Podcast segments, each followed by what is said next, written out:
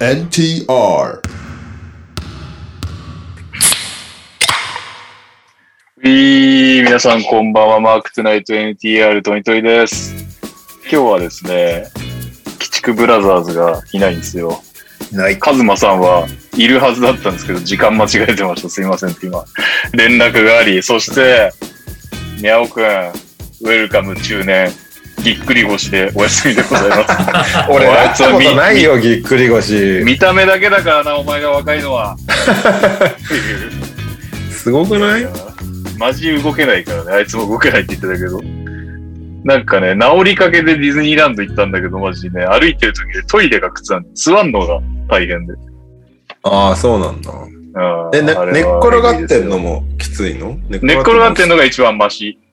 だけど、マ寝っシなんだ転がっててもろくに動けない。でもあいつ本当にやれるね横になるのも辛いですみたいなこと言ってなかった。横になって、そうね、辛いね。ムズムズするね。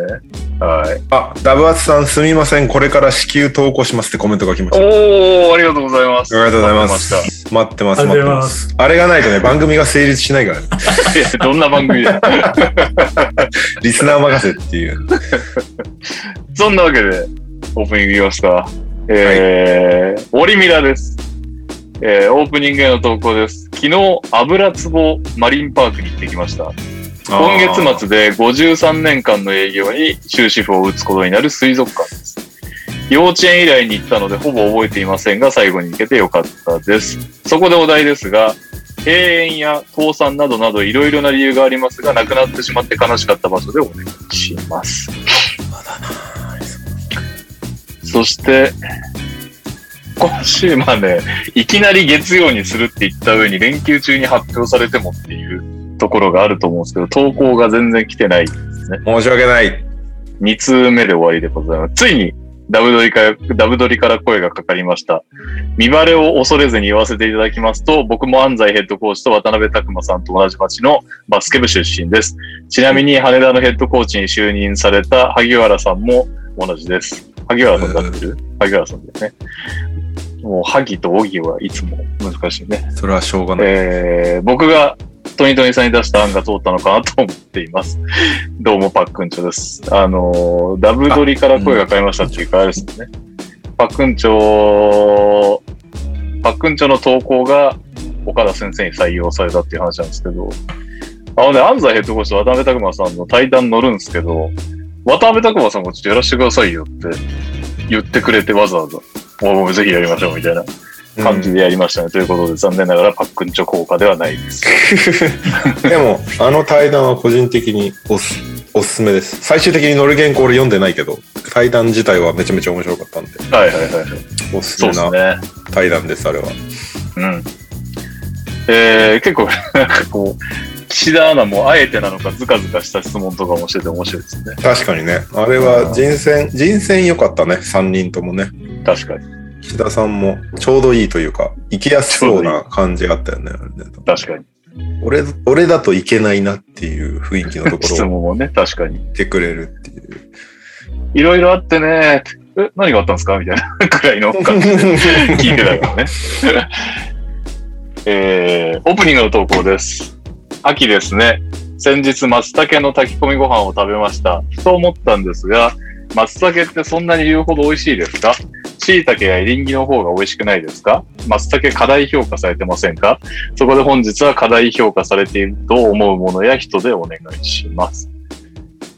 いやまあ、希少価値ですからね。松茸とね、椎茸とエリンギは同じ量取れないっていう、そこだけですよね。ある意味。あれ 香りは松茸、味はなんだっけしめじじゃないっけしめじだっけもうわかん ない。ななんんかかああるるよよね。そういう言い回しあるよね。香り松茸味しめじじゃなかったかなそうかしもめしじれない。は、しめじはうまいもんな。しめじ、でもし味しめじってわざわざ言うほどの代物かどうかちょっとわかんない。香り松茸味しめじで合ってます ねさすがですね。しめじだってババターで炒めると美味しいよ。まあエリンギも美味しいけど。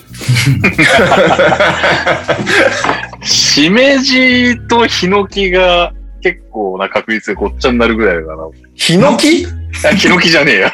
えのきじゃないキノコですらないと。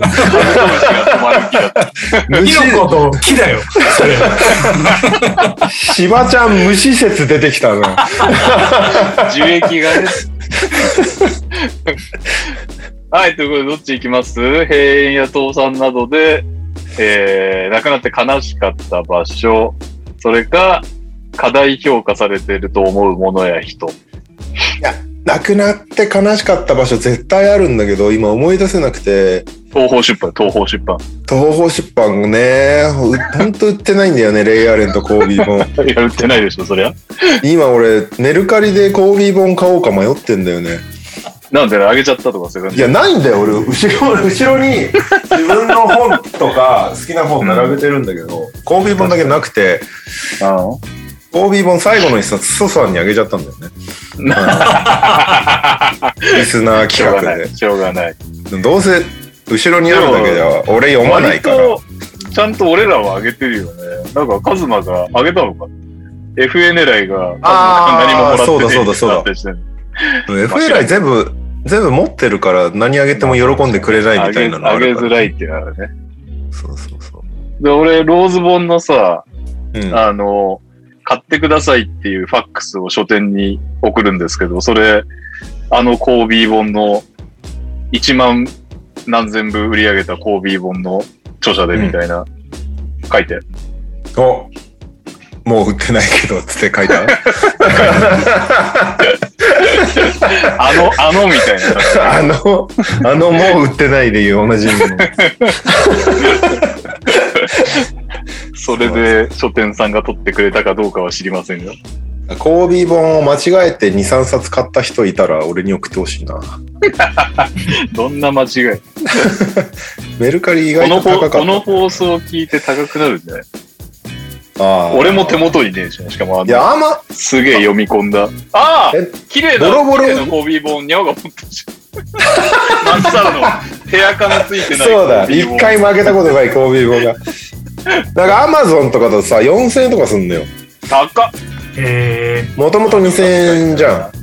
メル買いカたリかがったのがね、手に入んなくなったら、まあ、そんくらい出す。そうそううそうそう。でもメルカリが2000数百円とかだったから、それでもう買っちゃおうかなと思ってんだけまど、あまあまあね。絶対持て余してる本屋があると思うんだよ。全国に。この在庫、返品しなかったけど、あるけどどうしようみたいな本屋、どっかしらあると思うんだけど、確かないにんだよ。ね。なんかね、紀ノ国屋とかでオンライン検索してもやっぱ出てこないから、あ大きいとこはそうなもんう、そうそう、ないと思うんでね。でも絶対、うんあんだけ吸ったから、はいはいどっかに、どっかにあるはずじゃん。そうですね。地球そのれが、どこかに。そうそう。それが手に入らないってく悔しいなっていう気持ちになる。ですね。レオさんを待ってるコービー本がいます。そうなんですよ。コービー本、誰かください。 まあしかも書いたのもな、ローズ本よりすごいもんね、長さ的には。とりあえず、 700、700ページぐらいだからね。ちょっと した時点だったもんね。ねあれで、ドンキ、ドンキだよね、ドンキ。い確ー、かなん に。かもう厚さだけで言うたら、京極夏彦並みの厚さだよね。や、そうそう そう。あれ、あれ、胸ポケに入ってたら撃たれても死なないよ ね。多分なんだっけオープニングえーっと、閉園や倒産で亡くなってしまって悲しかった場所もしくは、過大評価されてると思う人やもの、なんかねよく余りそうだな。ありそうだな。でも閉店倒産は絶対あんだよ。ただね、思いつかないのが悔しいんだよな。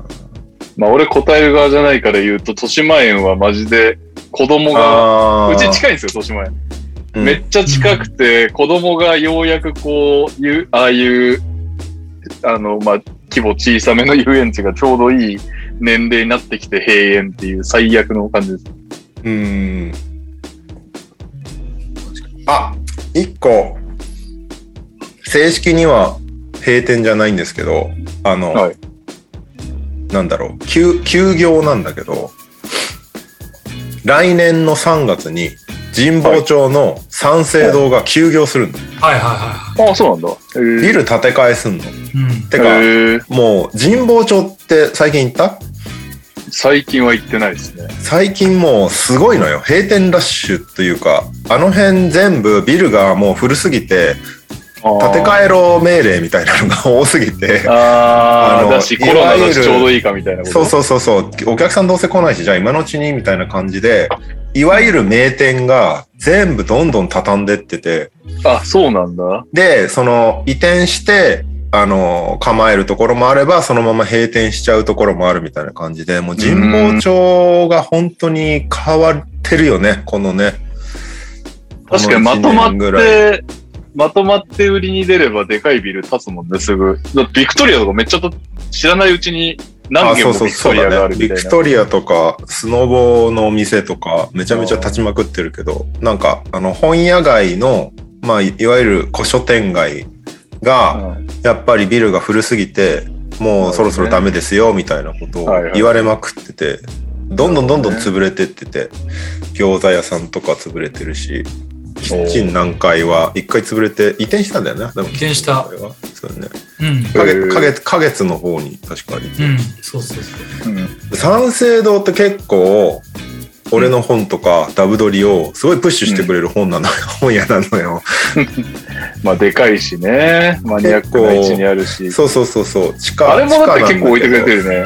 初戦グランデさんも置いてくれてる。初戦グランデが一番がっつり展開してくれてると思うなんだろうんあのどちらかとすいごうとく歩いて1分くらいのとこにある ね。三戦堂さんの初戦グランデさんと。どちらかというと秋葉の方の初戦グランデ、タワーの方うん。ああそこはすごいがっつり展開してくれるあ毎回あ、そうなんだ。うん、あそこはね、多分、ダブドリさん挨拶行った方がいいですよ。めちゃめちゃ展開してくれるから。営業雇ったら真っ先に行かせます。なんだけいつどの、日かそうそう。でも、神保町の三省堂って結構俺昔から好きだったから、あの、結構、毎回神保町行けば入るみたいな。で、地下が、地下がだよ、地下だよね。確かスポーツ系の本があって、で、上の方は、そのサブカル系の本が結構取り扱ってたりとおかあとボードゲームとか結構取り扱うとか結構面白いうかんら三省堂結構好きだったんだけど来年の3月に営業終了ということまあ建て替えなんでねそのうちまたバンってできるんだろうけでども あの規模のビルだからね、結構時間かかかるかりそうう。でそうそうそうそうあーやっぱ大きい本屋さんがなくなるって結構ショッキングというかかまなあね、悲しい気持ちになるよね本屋さんってただ遊びに行くだけでも面白いからさ確かにな。でも大きい書店が流行って小さい書店が潰れまくったっていうあれもあるしね。まあね。 だから結局、だから逆に、ああいうビルよりも、専門、専門店の方がうん需要が出てくるのかなとか。いやー、どうだろうね。本だけだと辛いだろうね。そうだよね。本プラスアルファないと。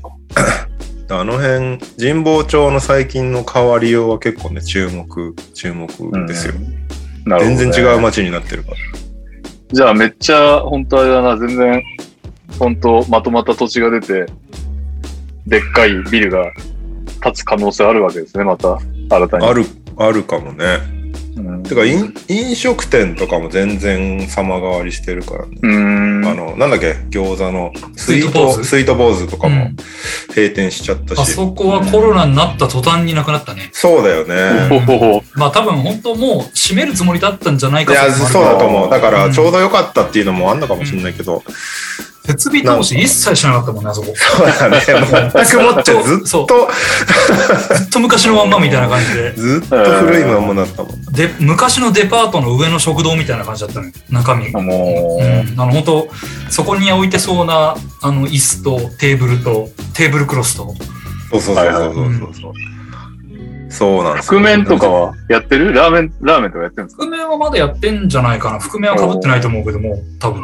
か はい。昔はね、うん覆面被って、何聞いてもアンガーラしか言わない人がずっとやって た。そう。でも、神保町は本当ね、すごい好きな街なんで、変わってく感じがちょっとね、最近悲しいですね。うん大西レオです。よっお願いします。えーと、閉店して悲しいお店は、耳湯ですね。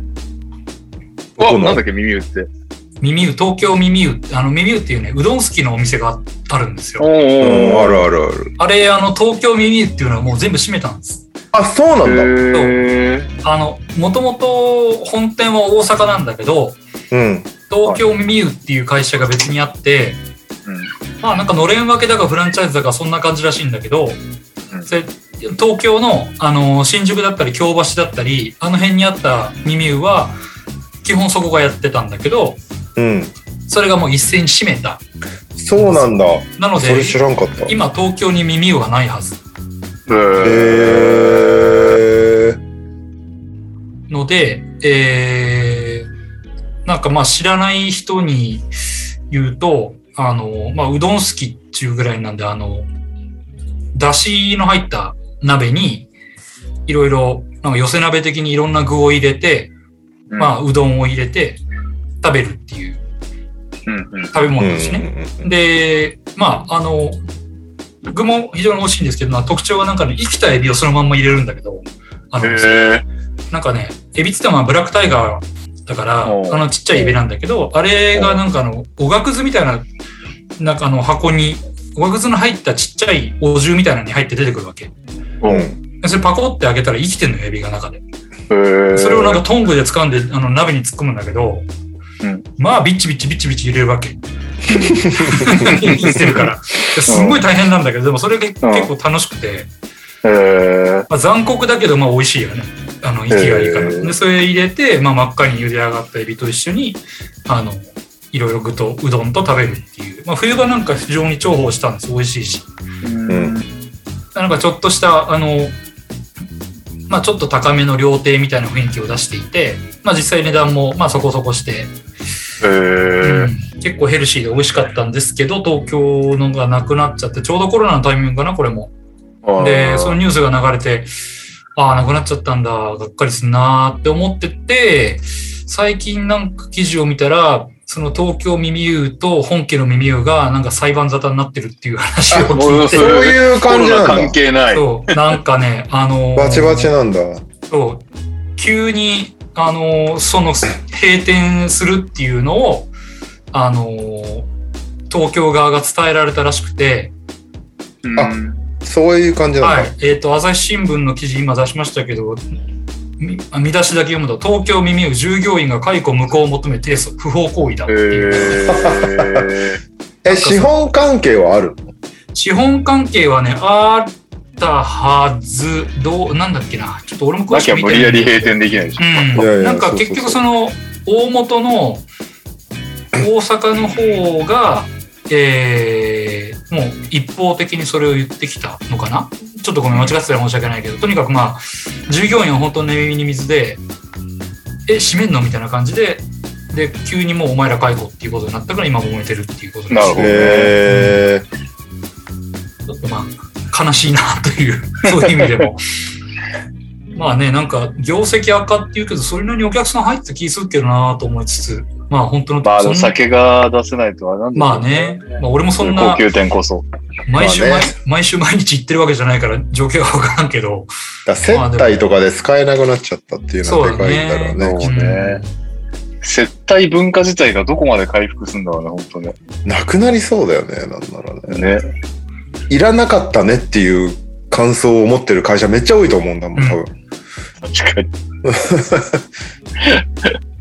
確かになそうなんですよ。まあなので、悲しいなというもんでした。みゆきです。よろしくお願いします。えー、今更だけど、す西の人ってすき焼き食べる食べるすき焼き自体は東京ダメか食っていうか、もともと、うん。西の方が焼いて食うみたいなイメージだよね。東京は煮るじゃん、そうそうそう結構。え。そもそも牛肉文化って西だから、すき焼そきうだはよ、ね。うん、西で組んでる。で、東が豚でしょ確か。あー牛鍋とか、うん、そういうとこでは食うんじゃないかな。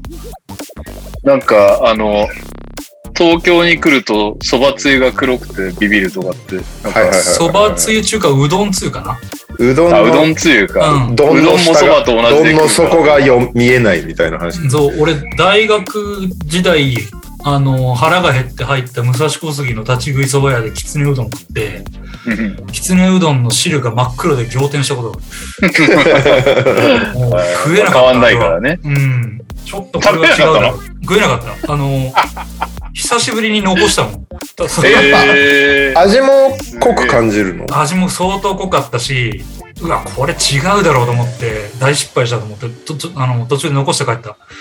えー、え、今は関東風のうどんは食える今もでも関東風はうどんはじゃあ食わないかな。ああ、なるほどうね。んあの、肉うどんは関東風で全然 OK なんですよ。ああいうもんだと思うから。うあん。ああいうちょっと味の濃い感じなんだけど、きつねうどんとかは、割とあの、お出汁とかもにあ、の出汁がさ、うんあの、ししあの、揚げに染み込んじゃったら、味が全然変わるじゃん。あ、はいはいはいはいはい。だからもうちょっとそれ、その時点で違くないっていうのとかあるので、なんなら揚げ自体はもうね、まあそもそ味濃もいからね。出汁って言わないけど、言わない気が するね。なんか東京はつゆ、うどんもつゆって言ってるうけど、ん、だって、あ赤いきつねでさえ東京と関東でち、関西で違うんでしょあそおう、ーどん兵衛も違うしね。はいはい。そうだからどん兵衛も、どん兵衛のきつねうどんをこあのこっちで初めて買って食った時に仰天したんですよ。うんうんうん。あもう濃いっつそうっていう、そう、そういう感じなのねと思って、どん兵衛だけ送ってもらったの、 親に。こっちも食えねえ からっつって。そこまでじゃないし、どんどん味がちょっと、頼む、どん兵衛をちょっと箱買いして送ってくれっつっ て。食えたもんじゃねえ食えと思って、これは食えないっつって。いやいやいや送ってもらっ、たアメリカ留学したんだったらいや、そう、だから、あのーんそうか、じゃあ、じゃあ、そのすき焼きうどんは OK なんですね。そこは、それあ、それはそれは、みたいそな。う、そういうものだから、それは全然なるほど OK。そっかそっか。そう東に来て、うん、東に来てうまいなと思った、逆にうまいなと思ったのは蕎麦とうなぎかな。ああ、まあ、でで蕎麦屋はあんだっけ技術で。あの、一蕎応麦屋はあはんだ、一応あるけど、ほぼ入らない。あ、そう。一応あるんだ。特に四国は、あのー、蕎麦屋、蕎麦は年末に食うものってイメージだから、ああ、なるほ どね。年末は食うんそだう。。年末は一応年越し蕎麦は食う。年越しだから。それは年越しうどんじゃないんだあねの、香川県民は年越しうどんとか言ってるけど、ちょっとあれは頭おかしいと思う。あの、 重いもんね。でもそこは、そこは合わせろよって思うんだけど、うんねへで他は基本うどん文化なので、麺類といえばうどん。で、蕎麦はほぼ食わんかな。えーうんえ、うなぎもさ、調理の仕方違うじゃん。違え。あるあるね。うふかし、いふきかなしりてやったる方蒸してからが美味しかったってことん。そう。俺、うな関西がいきなり焼くんだよね。ぎそう。あのーあと開き方が違うしね。背開き、腹あー開背開き、ははいはい腹開きね。き。で、俺、四国にいる頃、うなぎってすげえまずかったのよ。そうなんだ。そううなんだ。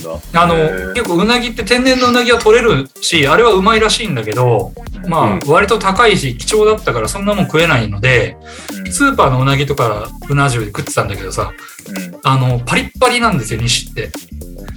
あのおーあのんいきなり焼いてるからね。そう、蒸さないから、うんでパリッパリで、これ穴子と何が違うんだよみたいな感じだったの。あでもいきなり焼いた方が、なんか、脂身とかがしっかりしてそうなイメージだけど。まあ、そんないいもん食えなかったっていうこともあるのかもしれないけど。あ確かにスーパーのうなそうぎ比較だと結構まあ難しい、ね。そうでね。まあ正直そんな好きじゃなかったのに、そんあーそんなうまくもないのになんでこんな高いんだろうと思ってて。うんあとあの鮮魚コーナーだけうなぎだけ別格じゃん。なんか。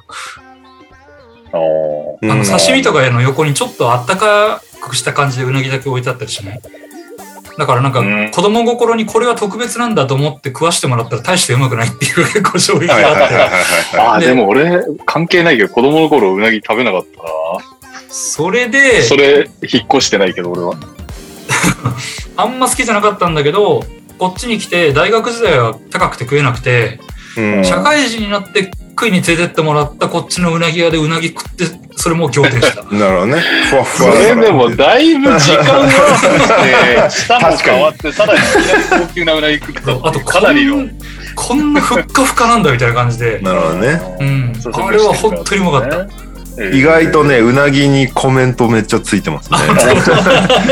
同意見さんこ、あ、これはうなぎじゃないな。こっちのどん兵衛は粉を半分くらいしか入れないです。うん。ぽいもんねえ対応して39、3989パパさん、関西風の出汁も意外に塩分は高いんですよ。ー、そう。ああ、関係ないですそうそうそね、色うと塩分うんあはね。の濃さとはねむ。しろ塩分西の方が、塩分が強い方が白いんですね。そうそうそうそうそう。なるね。あと、なこれなんて読むんだろう。お寿司の寿司兄さん。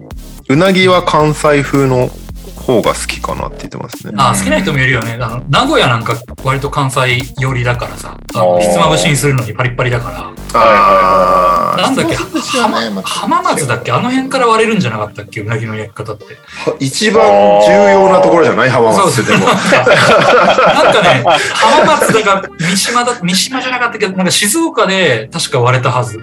うなぎ の焼き方って。なるほどね。浜松で割れてたらちょっと面白いね。あの店は。ね、 三島ならまだしも。喧嘩になりそうだな、浜 松で割れてたら。まあでも結構西出身の人にこの話をすると割と分かってもらえる人が多い。あー え、東京のふわふわの方が美味しいってそうこと。東京来てうなぎ食ったらマジうめえっていうのが。あうあ、ん価値観が違うんだ、うなぎに対する。なるほどね。まあもういいか。うなぎトークを今続けようとしてしまったけど。 そうね。そうだ。あのーにゃおさんが来ないじゃないですか。 はい。まあ今日も来ないし、先週もいなかったじゃないですか。今日来ないでしょだって動け今ない日でしょ来ないの結局。え、来るの来ないっていう話なのこれ。ひまたあすまらあし手手受け取ったんだけど、すごくネガティブなメールが来たひ気がたすら死んでますって来てるから、そっかと思って頑張ってくるんだなって思ってたんだけど、 そういうことじゃないね。受け取り方が違った。まあ確かに来ないとは書いてないけどね。来ないとは書いてないけど、来る、来るムードは感じなかった。いこれ大丈夫にゃおう。企画倒れしないや、そうなんですよ。だからすごいさ、難しいよね、オフの企画って今更だけど。まあね。あメンバーがまず来てること前提だからね。あ、そうそうそうそう。で、特にあの、レオの大冒険はレオがいなくても進められたけどさ、 うん。ニャオと右シャはもういないとね、 まあ成ね。立しないからね。成立しないか。えーで、なんか、ダイナー、あの、オフ、当たり前ですけど、ダイナーもオフじゃないですか、YouTube やってる。うん。あれもね、なんか、すごい頑張ってオフを潰して、この間めちゃくちゃ気合い入れて、キングストック集やったんですけど、 めちゃくちゃ再生回数下がって、全然見られないってい う。全然見られる。いや、なんかオフって難しいな。なんか難さしいよね。ないっすか、右さん。もう、あれじゃなくて、NTR じゃなくてダイナーでしょみたいな、オフ企画は。ま NTR ってさ、逃げれるじゃん。それこそ、イージンとかに逃げれるじゃないですか。うん右さんは大変だけど。なんかその逃げ場がない、バスケだけだと、まず何やっていいんですかね。うん割と真面目な企画ってことでしょうん、真面目じゃなくてもいいんだけど、バスケかなっていう。バスケ以外ってほぼやったことないよね。まあ、ダイナーで急にイージンとかやっても絶対跳ねないから。し、まあまあ、そうだね。あれだから、しかも、映像付きだから怒られちゃうしね。そうね。なんだろうなんなら、こないだ、こないだのやつも怒られちゃった。ダイナーは。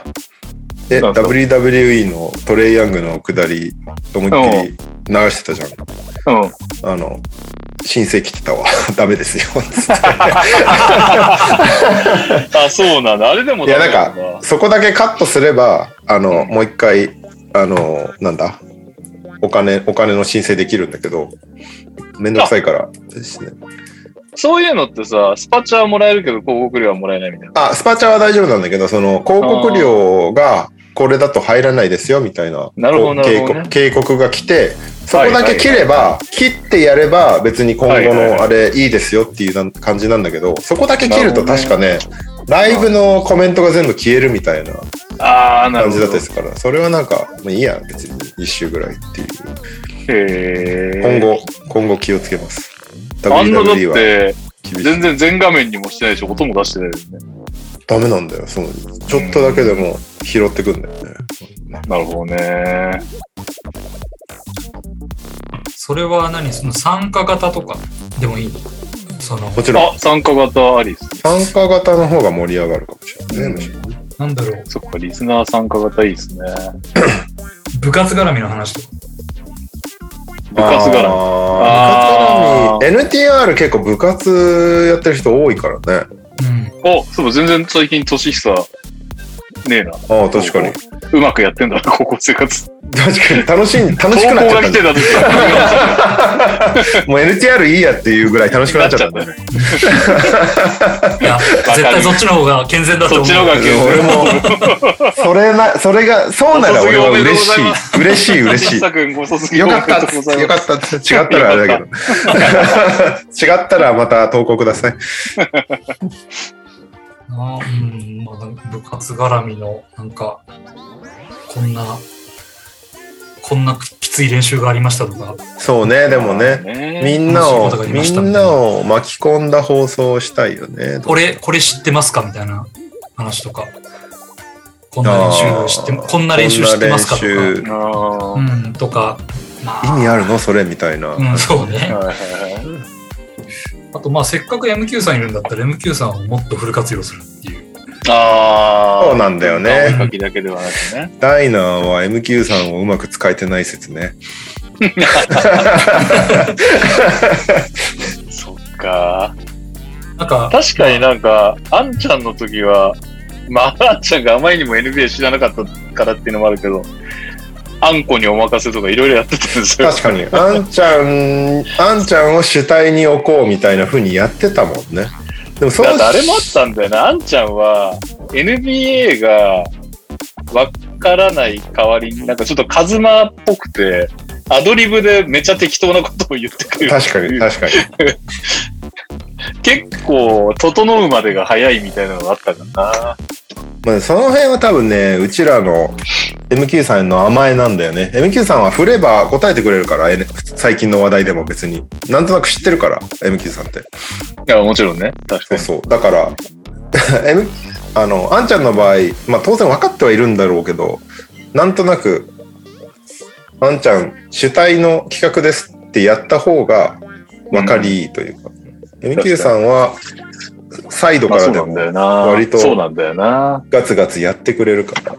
MQ さんを振り向かせようみたいな、やんのやりますか。そうね。MQ さん主体の企画をやった方がいいかもしれうないね。ん。喜ぶ人も多いだろうし。確かに。この間、秀逸なコメントありましたよ。あれで、ツイッターで、ハッシュタグ NBA ダイナーで。あの、バイキンマンのアバターの人が、ダイナーは、えーっと、編集長のおつまみとレオさんのニュースを聞きながら、MQ さんを眺める番組ですって言ってました。 だね、そこだけじゃなく主体になるコーナーを作れば、よりね MQ ファンが喜ぶと。わかるけどね。MQ さんを見てたいっていう気持ちはね、我 々よりも一回、一回一画面 MQ、俺とレオ端っこやってみますか。もうフル一で。回やってみるフルで。2時間ぐらいずっと2時間ぐらいずっと MQ で。さんっていう。うち らの、うちらの雑音が聞こえてくる。あもうワイプにも出ないんで。ただひたすら MQ さんがうなずいてるのが1時間ぐらいあるみたいな。雑音切ってくれって言われるかもしれないけど。もう二人が天の声状態でいいんじゃないそれで。 そうね。山ちゃん、山ちゃんも山ちゃんで。やってみますか、それじゃあね。ああよかった。次のオフが。どうしよう。キングスより全然良かった です。俺ら何の準備もしなくていい確か企に画で。ね。毎回それにしろっていう感じになったらどうしよう。全然いいけど。確かカメラとか、カメラとか全部捨てるから。に。はい。というわけで、ニュースに行こうと思ったんですが、オープニングに間に合いましたよ、この男が。えーオープニングのお題は、閉園や倒聞い産てまなした、聞いてど、ました。はい、いろいろな理由がありますが、亡くなってしまって悲しかった場所でお願いします。え聞いてて思ったんですけど、僕、思い入れがある店がないなってすごい思いました。確かに、カズマ淡白そうだよね。ああ、亡くなったんだ、みたいな。なんか、いや、なんかよっカズマだってディズニー映画でしか泣かないですよ、どうせディズニー映画でも泣けないですよ、僕は。え、そうなのなんか、うなの僕ディズニー俺な映画でも、泣けましたよみたいなこと言ってたの嘘。トイストーリーとかで泣いてんじゃないのトイストーリーは心は泣いてますよ。あの、どの作品も心心はな、心は非常に涙もろいです、僕は。え、ディズニー、 泣いてないディんでズニーランドが閉店したら悲しいでも、悲しいとかじゃないんじゃないですか。ただ僕は多分切り替えて海外にっていう脳になると思うんで、別に外に行けばいいかなっていう気持ちにはなると思いますけど、じゃああんまりお店に愛着が、ないんですよね、なんか、あの、うどんのあのお店のお話とか、あその神保町の話を聞いてましたけど、僕全くないなと思って えー、ボールタウンはボールタウン。ボールタウン閉店です。それは悲しくなりますよ。あさすがに悲しくなりますよ、それは知ってる人じゃないですか。 逆になんか何をきっかけにそんななんかお店に思い入れが出てくるんですかまあなんか思い出があるとかね。そうね。行った数とか、そこうそうこで何々をしたとか、うん。ね。それで、で言うと、初、それ初デートで行ったとか。あ、そうね。あーで、俺、嫁さんと初デート、神谷バーだからね。へえ。えー、電気ブ昨日ラ浅草、昨日浅草行ったらやってなかった。完全に飲み屋だから。ああ、そうだね。まあ確かにね。やりようがない。閉店はしてなかった。まあなんか店じゃないですけど、強いて言えば、ストームライダーですかね。あなんだっおけ、ストームライダーって。ディズニーシーにあったアトラクションなんですけど、おそれぐらいですね、なんか。ああ、知っいてたなやいや、今、ストームライダーを説明するんだと思ってたらしなかったね。ああ。あの、なんていうんですかね、簡単に言うと、でっかい台風みたいなのをぶっ飛ばしに行くアトラクションなんですけど、おうそれって、なんかアトラクション云々よりも、あのエリアの設定にすごい関わってたんですよ、ストームライダーって。あーそのディズニーシーのエリアに関わってるってことね。そうなんですよ。あの、 なんか、まあもちろんアトラクションもそうなんですけど、それを踏まえて、あの、スポットディスカバリーっていうエリアが成り立っていたので、なくなったのはショックでしたね。うん。うーんもうそれぐらいですよ。そんななんか濃い思い出僕なんかなくなった系で何もないですね。ちょっとこれから作ります。 カズマです。よろしくお願いします。これから作りに来られる店も大変。作れ作れ。あなんか、はい今はありますけど、なくなったら悲しくなるなって店はあります。おどれどれ何何ラーメン屋さんですね。僕が高校生の時からやってる上系のラーメン屋さんあるんですけど、おうなんてとこ中、えっ、と、赤ひげっていうお店で、新杉田の方にある、家、家つかないんだ。あ、つかない。二郎系なんでつかないんですけど、あその店は二郎系かなるほどね。そうです、そうです。高校の3年生ぐらいの時、僕、週3ぐらいそこ食べに行ってて、へえ。そこがなくなったら多分、まあ、僕も含めて、僕の高校の同級生とかとみんな悲しむんじゃないかっていうお店ですね。うーん。あ、でも確かにみんなでたまり、たまってた場所とかもなくなったら悲しいかも。あ、そうです、そうです。みうん。んなでいやこ食ういべに行ったんで、おもそういうそういうのこがとだ多分思い出の地的なやつだと思います。そうですね。だだカズマは年齢的にまだ潰れてないんだよね。多分そういう思い出のやつが。あーかもしれないですね。意外と福の神なのかもしれない。そうであることを願 います。僕の思い入れのある店、潰れないことを祈ります。いいですね。はい。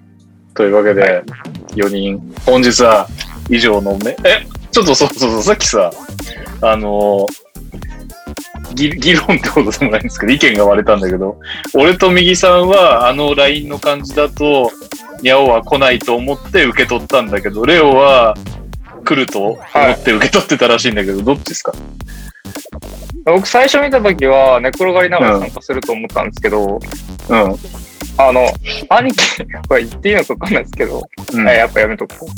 いうあや、のー、いや 来ないなと思ってます。いや、いや、これちょっと言ったら怒られた。いや、はいいよあおお行こう。いや、なんでなんで。大大丈夫い丈夫、大丈夫、聞いてないから。はい、いやいや大丈夫、大いや丈夫。どうせ聞いてない、言うよ。大丈夫、大丈やいいよちょっとなんかいけるなんかいける匂った感じの匂った感じの投稿ちょっとどっかで見たんで来ないかなと思ったあー。なるほどね。そういうことね。匂っちゃった。療療養療養の地が匂ったなってちょっと思いましたあー、なるほどね。まあでも確かにこれね。やばいなでも見返すと結構あいつジャブ打ってるのね。あ、祝日ですか、みたいな。。そうなんだよ。そうなんだよ。調整します、みたいな。ジャブ打ってましたからね。はい。というこはといで、なんではい。匂わせ投稿を見つけた方は、はい。あの、見つけたぜのいいねを送ってあげてください、彼に。 ということで、いきますか。今週のニュースはい。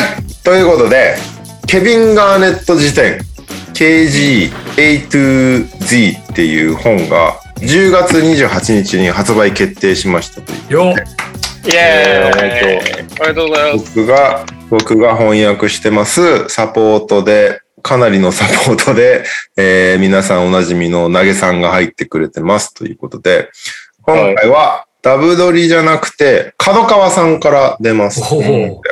あの、東方出版でお世話になってた酒井さんっていう編集者が、あの、コービー本とかね、レイアレ本とか一緒に出させてもらった酒井さんが今、角川にいるんですけど、うん。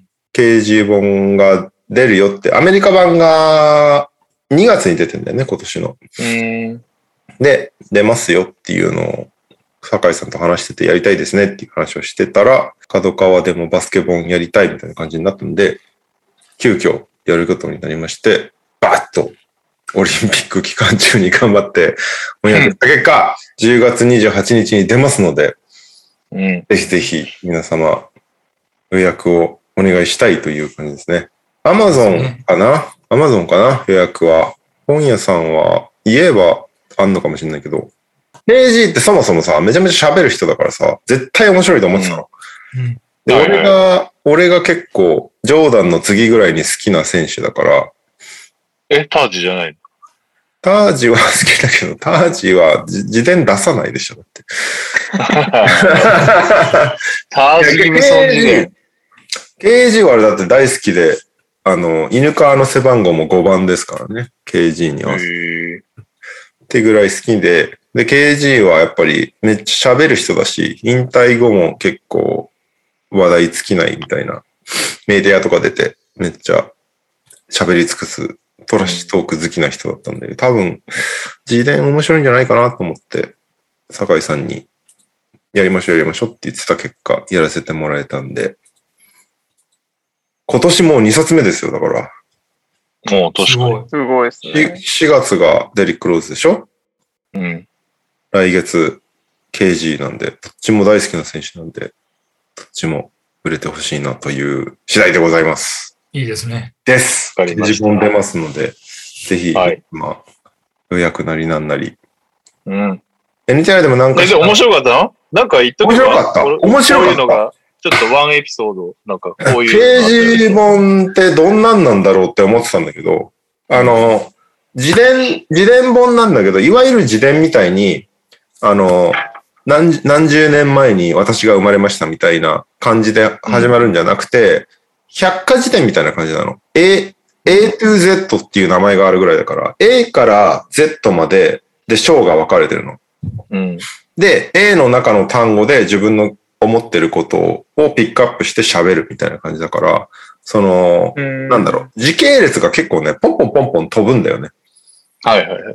だから、生い立ち、生い立ちの頃、急に NBA の話、高校の話、で、急にまた NBA の話みたいな、ポンポンポン飛ぶから、最初は結構ね、戸惑うんだけど、意外とでも、読みやすいというか、その A の中でも、いくつものパートに分かれてて、この、このことについて今から話しますね。次はこのことについて話しますね、みたいな感じだから、あの、いつでもやめられるというか、本読んでる時に。ああ、なるほどね。はいはいはい。俺、俺、俺、こんだけ長い翻訳本いっぱい出しといてあれなんだけど、長い間本読めないのよ、俺って。長時間全然本読めないんだけど。で、KG もそうらしいんだけど。だからパーッと読んで、ちょっと読んで、ちょっとやめて違うことやろうっていうのがすごいやりやすい本。あなるほどね。はい。だいまあ、一気読みしたい人は別に一気読みできるし、ちょっと読んで、どこでやめてもいいや。ろうとやって、そうそう、どこでも、なんか、入ったり、入ったり、出たりがしやすい本っていう意味では、俺はすごいなんかね、逆にやりやすかった。なんか、集中して、ここまで読んでやろうみたいなのができるんで。なるほど。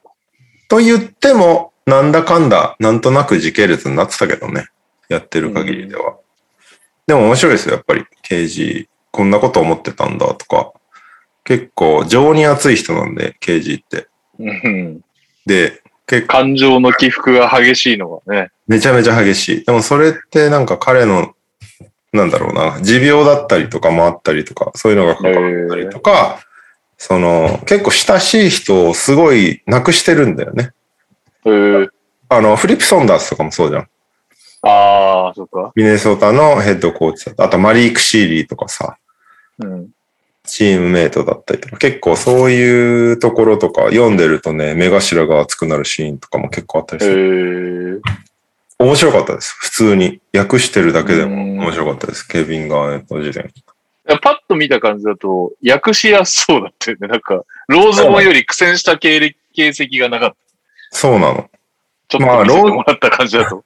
ローズボンはマ ジで、お前自由に喋りすぎだよみ たいな苦戦があったんだけど、あ KG、ーこれは、まあでも、どちらかというとあれだろうね。あの、コライティングしてる人がよあー優秀だったんだろうなっていうのはあるのなかるほど、もなねるほどね。あーまあカムそうだよなカムスミスはちょっとローズに、ラローズにちょっとね、自由にやらせすぎた感があるんだけど、 デイビッド・リッ KG とデイビッド・リッツさんっていう人、協調っていうことになってるんだけど、あ、そうだね自自伝だけど。結構、そうだね。読みやすいと思います。で、うん。俺の、俺の中途半端な役を、投げさんがすごい読みやすくしてくれてるので、なんかもう、自分の自伝本ですって言う言いづらくなるぐらい投げさんの手が入ってるんで、そこはなんかもう、投げさんを俺はいつか手厚くものすごく接待しないといけない気 がする東京来たら、うん東京来たら、それか俺が LA 行って。 LA 来てえな。 はい。ということで、掲示板は、今日から、あの、ああの、聞いてる方からするとね、今日から、いやいや、明日ちゃんと、ちゃんとやってくださいよ。覚えてなさそうなんだけ ど、今日の。わけわかんない。そうなんで、俺がちゃんとこの配信を明日配信しないといけないっていう話だからね。ややこしいえーっと、聞いてる皆さん、今、9月21日に、えーっと、この配信する体で話してます からね、大西亮さんは。まあ 告知解禁、解禁ってだけで、なんなら今 Amazon に行ってもらったらあるからね、商品ページ。あ、そうそう、そうなん俺でリすかツイートしなかったけど、もうバレ、あそうバレて大西さるんが KD やるんだみたいな、ツイートあった発見したよ。予約しよう。明日からとかかと思ってました。いや、もうね、バレてんのよ、実は。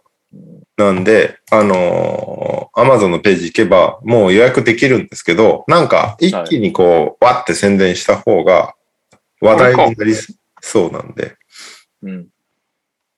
ぜひ、皆さん、うん興味ある方は、予約していただいて、はい。おお願いしますっていう。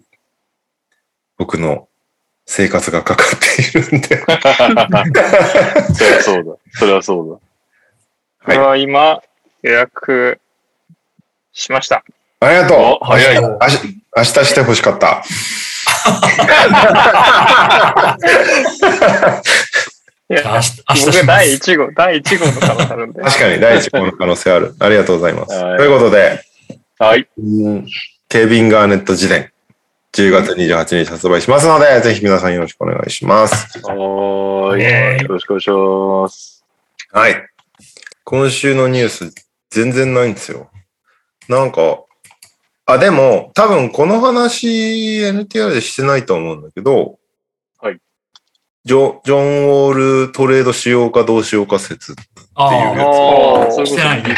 一応なんかね、シャムズだか、オジだかの速報では、ロケッツと、えー、ウォールはトレード先を探すことで合意しましたっていう、なるほど。中中途半端な速報が打たれたんですけども、トレード先あんのかよっていう話ね。まずそもそもね。これ、ロケッツファンとしては、あ、あもうもうちょい説明すると、えっ、と、なんだっけ、トレーニングキャンプには来ない。うんただ、あ違うか。トレーニングキャンプは来んのか。来るけど、レギュラーシーズンには出ないっていううん。やつなんですよね。はい。で一応チーム、チームのそういういろいろには参加するけど、レギュラーシーズン中は出ませんよっていう、あのー昨シーズンで言うとブレイクとかドラモンドみたいなうん。立ち位置になるのかな、っていう感じになりそうですねっていうところなんですけど、ロケッツファン的にはどう見てますか右さん。まあ、いいんじゃないですか。 いいんじゃないそう、まあそう、そうなるよね。うん。 なんだろう、まあ、いろんな要因がありまして、うん。まずまあ、ウォールっていうところで行くんだったら、多分、ウォールは痛くないでしょう。あんまりロケッツに。まあ、ススタメンでそもそも使ってくれるのかもよくわかんないしね。うん若手を育成しようとしてる中で、例えばね、ジェイレン・グリーンの控えでやってくれって言われたら、ふざけんなよっていう話だからね、うん思うかなるでらしょするどとうせ多分。そう。で、まあ気持ちはわかるし、で、本人的には多分、去年、自分はまだできるっていうのをある程度証明したと思っているだろうから、うん。まあ、証明したと思ってるのかな思ってるんじゃないやっぱり。だかと思ら、ってるんじゃないですか。うん僕、まだできると思いますけど、ね、うん。いや、まだできるけど、なんか、よ、40ミリオンの価値は今ねえなっていうあー印ままあ、そ象の価値にはなっ別ちゃった感じに、あるけどうんね。その価値は別に証明できてないでしょ。うん。だからプレイはできまるよっていうだ、あの、健康、健康にプレイできますよぐらいの、うんあれだっいたよや、そうそうね。そうそうそう。ただまあ、それもね、ももっと言ってしまうと、あの、あんたでも全然試合出てないやんっていう感じはあるんだけど、確かに。に、俺もファンタジーホルダーだった。彼のオーナーです。だから、まあ、それはあるにしても、まあ、出たらそれなりにやれるねっていうのは分かったとうん。いうのがあって、ちょっとウォール側の立場に立ってからまず話をすると、多分そういう状況だから、多分彼はもっと、あの、リングを狙えるところに行きたいんじゃないかなというのが一つ。うん。うん。で、正直もう時間もないじゃん。全然。うん。な、何歳ぐらいさ ?30? 30前半じゃない今。うん。でも30前半だけどさ、あれだけ怪我してたらもう30後半みたいなもんよ、まあまあまあ多分。まあ、今31、31歳です。31、31歳30です後よ。半みたいなもんですか。うん。 30 31歳ですよ。 31。まあ実質35、6ぐらいのもんじゃない多分。カズうんマ、カズマとあんま変わんないよ。いやいやいやいや、カズマもっと若いでしょ。僕、今年26ですよ。全然違った。僕、僕、ヨッ キー、カズ僕、マヨッキーチとかヤニス、ヤニスくらいです。ああ。いやいカズや、マバリバリの大スターじゃないですか。カズマいちいち若いんだよな、想像よりも。だから怪我の分としてそんな感じじゃないかなと思っているので、正直もう彼に残された時間はないし、次怪我したらもうアウトじゃん、おそらく。まあそうです。それはそうですだなか。らそうなると、多分こんな再建チームでリスクを背負ってプレーする意味ってなんかあんのっていう風になると、多分ないんだよ。うん。なるほど。だったらトレードで今勝てるチームに行ってやった方が絶対に彼のためにもなると思うし、彼もそう思ってるんじゃないのかなとは思 なるほどね。なう。うるほどね。ん、 で、だからそのプレーはさせませんっていうのは、まあ、賢明かなと思うのよ。で、それに合意したっていうのも、下手に出て下手に怪我されたらさ、もうアウトだから。まあ、そのトレードさすしてあげたくてもチームが、そそうそうれそもうで。きなくなっちゃうから。そう。だから、もうそうなる前にちゃんと、あの、リスクは未然に防いで、なんならその間回復に努めて、もっと万全の状態でっていうのは一つあるのかな、とうんいうのはあって、まあ本人がそういう感じで残された時間もないし、まあ正直ロケッツにもそこまで思い出はないだろうし、まあまあそうないだだろうねね。一年やっただけだもんね。そう。だからまあ、そういう意味では本人のか立場から立つと、まあ別に全然この選択はありなんじゃないのかなというのが一つで、次にチーム側からすると、まあ正直ね、あの、まあ、ウォールファンには申し訳ないけど、別にいなくて全然いいんですよ、こっちとしては。いやそりゃそうまあだ、成長させたやつがいっぱいいるからね。そう、あのー割となんか、蓋開けてみたら結構いいチームできたなっていう印象があるし、ウォールを除いてね。うん。うん、まあ、強くい。ないけど夢はあるよね。そうそう。そうねで、十分、なんか、まあ、それなりに、これでボロ負けすることは、まあ、そんなにないかなっていう、多分そんな、いや、ボロ負けはすんじゃないするかな。みんなじゃないでしょ。あの、あのシェングン、クリストファー、えっ、と、グリーン、KPJ の中で2人ぐらいスター系になったら相当ラッキーみたいな感じだようねんまあ、だかこら、のシーズンもちろをん通して。こ今年プレーオフに行けるとはそんな夢なんか見てないしさ、もうそれはい、行けたらもう超ラッキー万々歳ぐらいだけど、うん。まあ、あのーチーム行ったらすげえな。未来を考えてこれから2、3年かけて作っていく上では正直ウォールは、あのー構想に一切入ってないっていうところなのよ。え右くんの中で、えーっと、何勝すると思ってる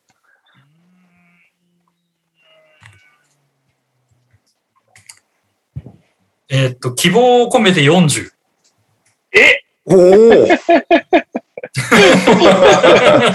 結構だね。はい。それ、プレイインとか行けちゃうやつじゃないいけちゃうやつ希だ。望、希望を込めてね。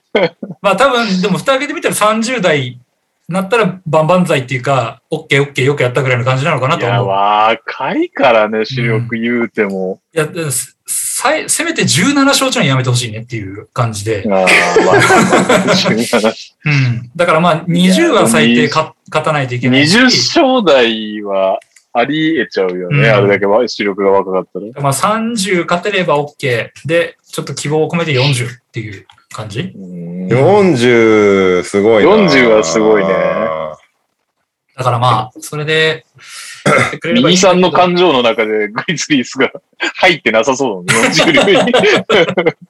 いいですかオッズ、オッズシャークのウィンズ、はトータルオッズを読み上げますけどもち。ょっとじゃあ、俺とカズマも予想予想しようよ。あ、いいですかじゃあヒューストンロケッツ、昨シーズン17勝、はい。うん。今シーズンはい。 26.5、オおうーバーアンダーどっち取る俺は、 ?26 勝ならアンダー、えオッズ27は勝。オッズがだかあ、らオッズは言わないって26.5こ。とだ。オーバー、あ、いや、読んでもいいよ。オーバー、オーバープラス100、アンダーマイナス130。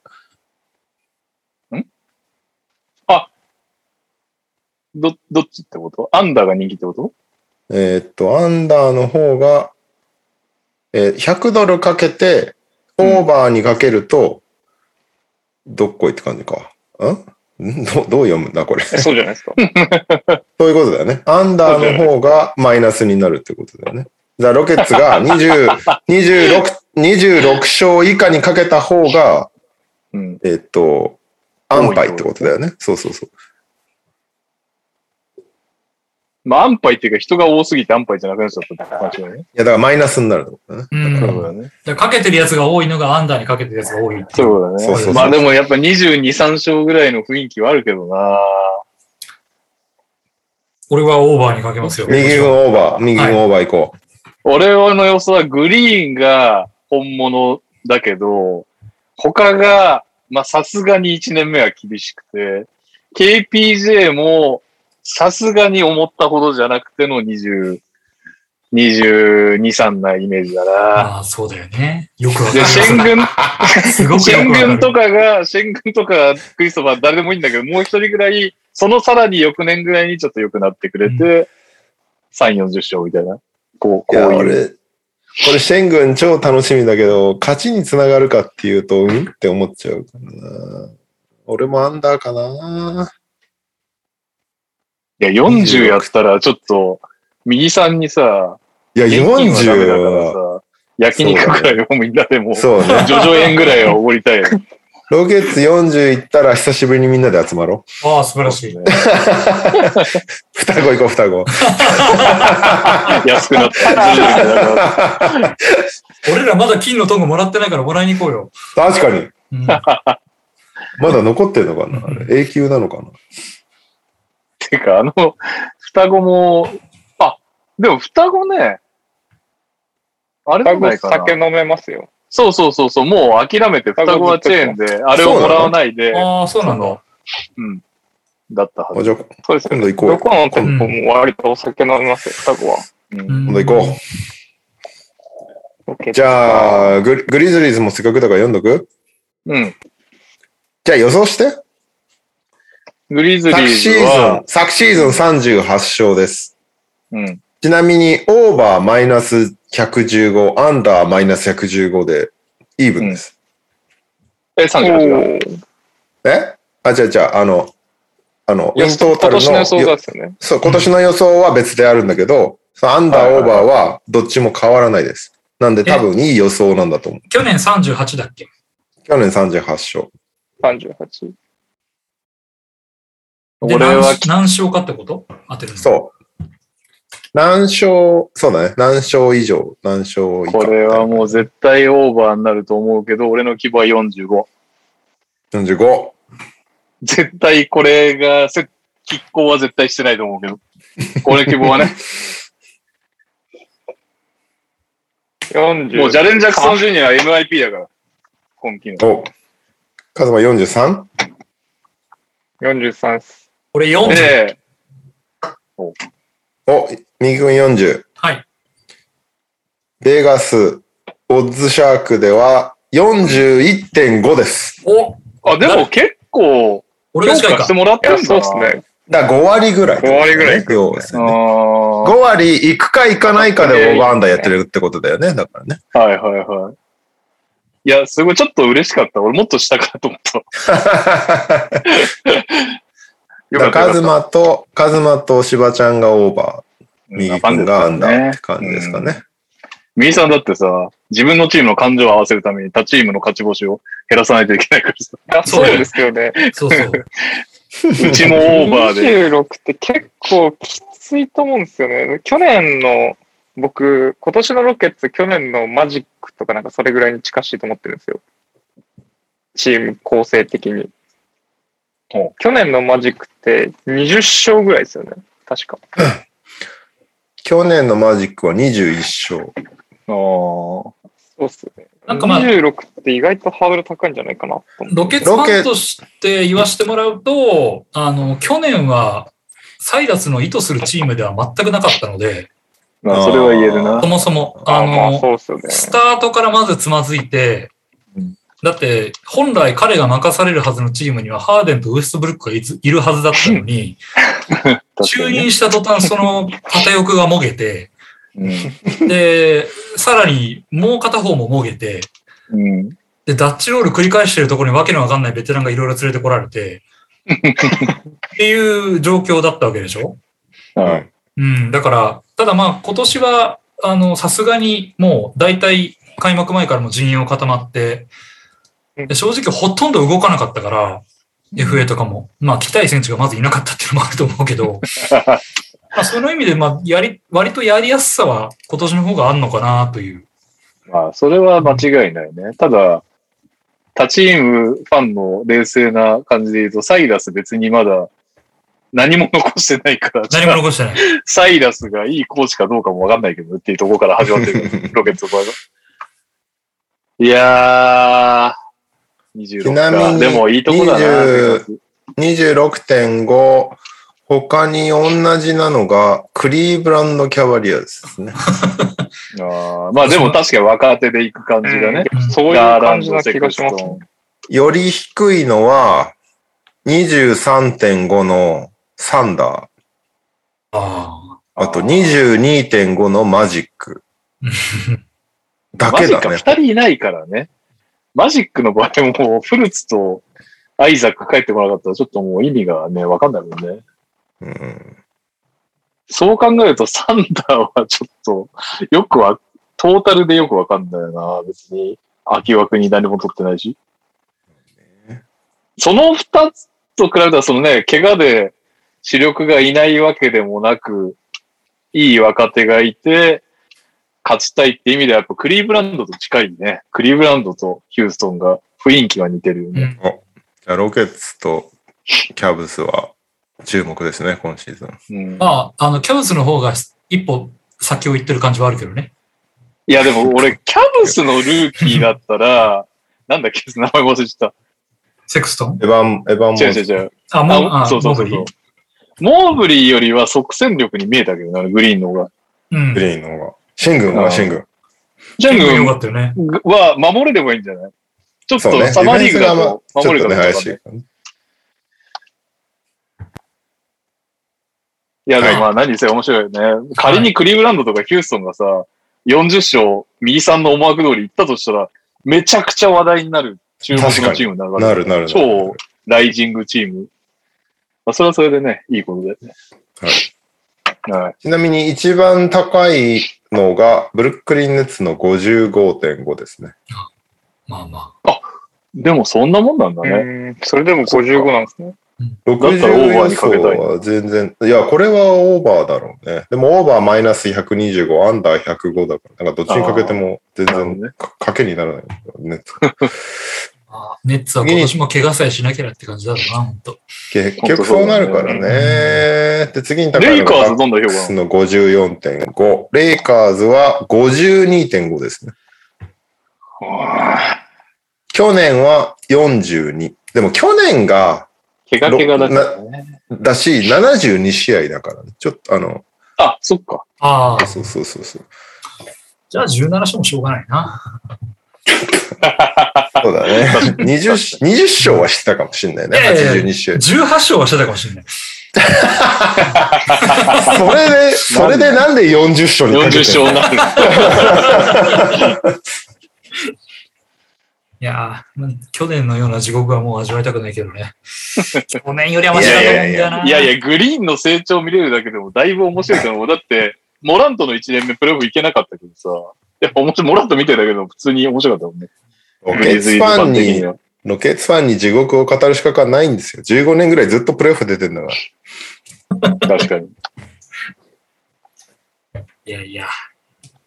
出てたか。はい出てたんだから、はねいうん。じゃあそれを受けて、ダンテ・エクサムがロケッツと再契約っていうね。はい。どうですかどうすんでしょ うね。 トレードすんじゃないのななんんかか。、再契約した悪くなかったで結すよ。果、オリンピック結構頑張ってたよね。うん。ただ、うんそんなロケッツではまともにプレイしてないでしょ、エクサムって。そうなんだよね。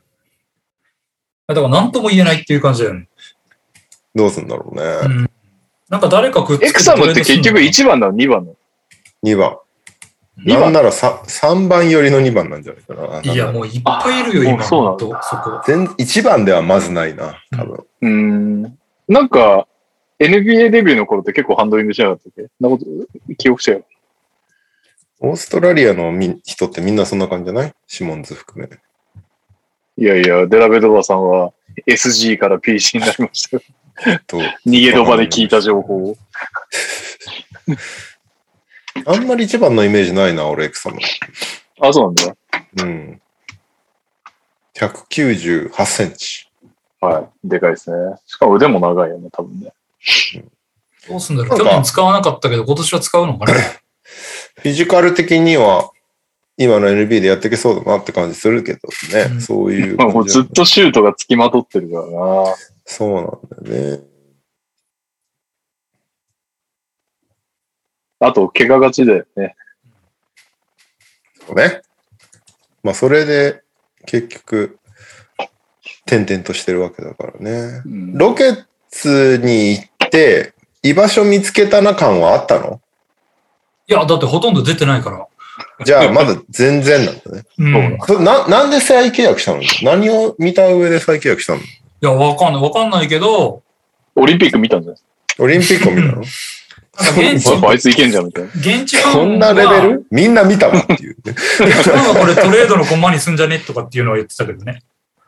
契約した結果。契約して。トレードそうえ、いくらなのそんな高くないはずだけどね。だから動かしやすいはずよ。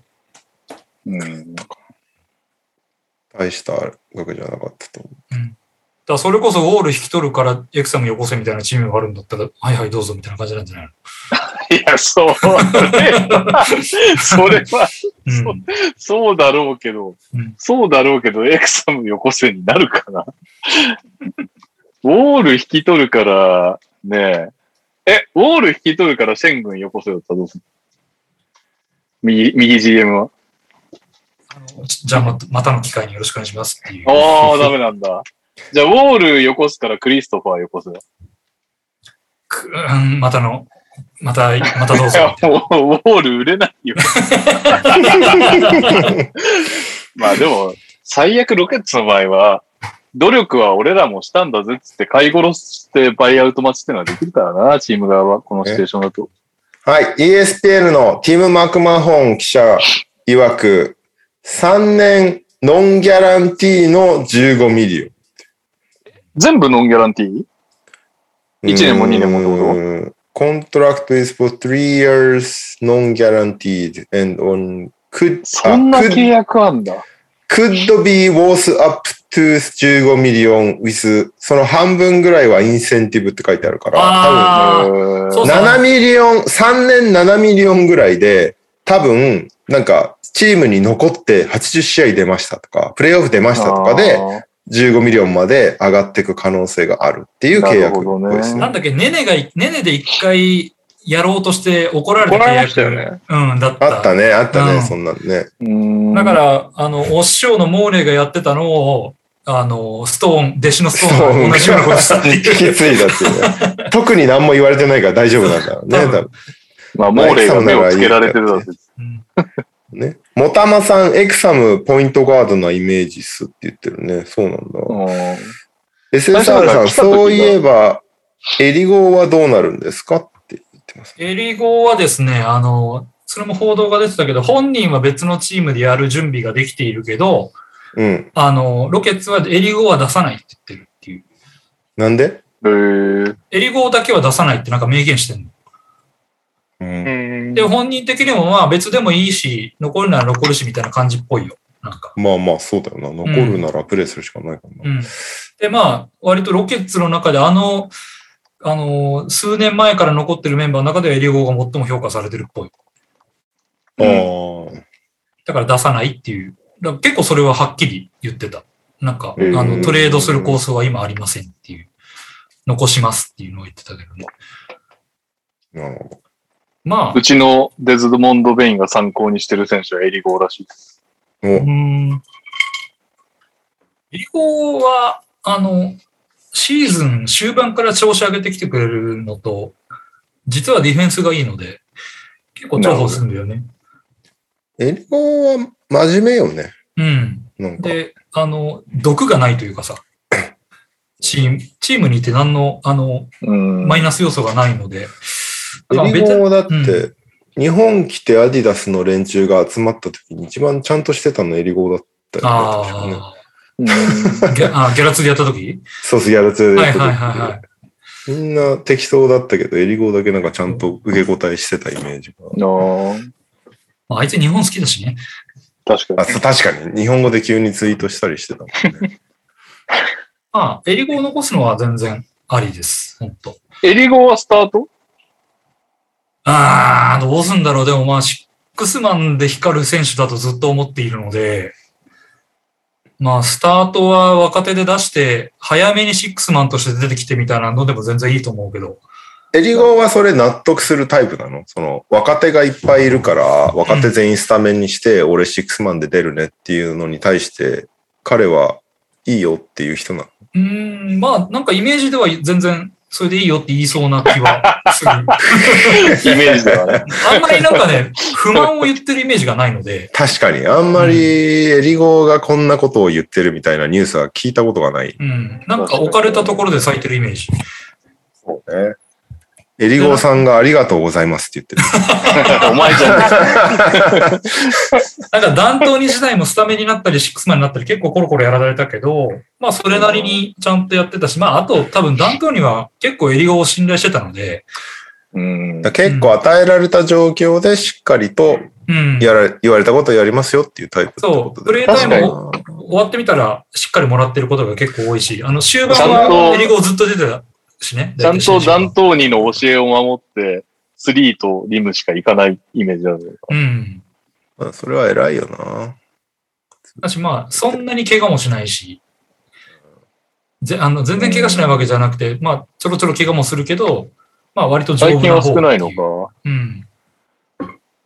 なるほどね。結構優秀ですよ。給料もそんな、そこまで高いわけではないと思うかえーら。じゃあ、エリゴ、に20ないのいってないの20いってるかいってないかぐらいじゃなかったっけああエリゴ欲しい人今手挙げた方がいいんじゃないかな。うん。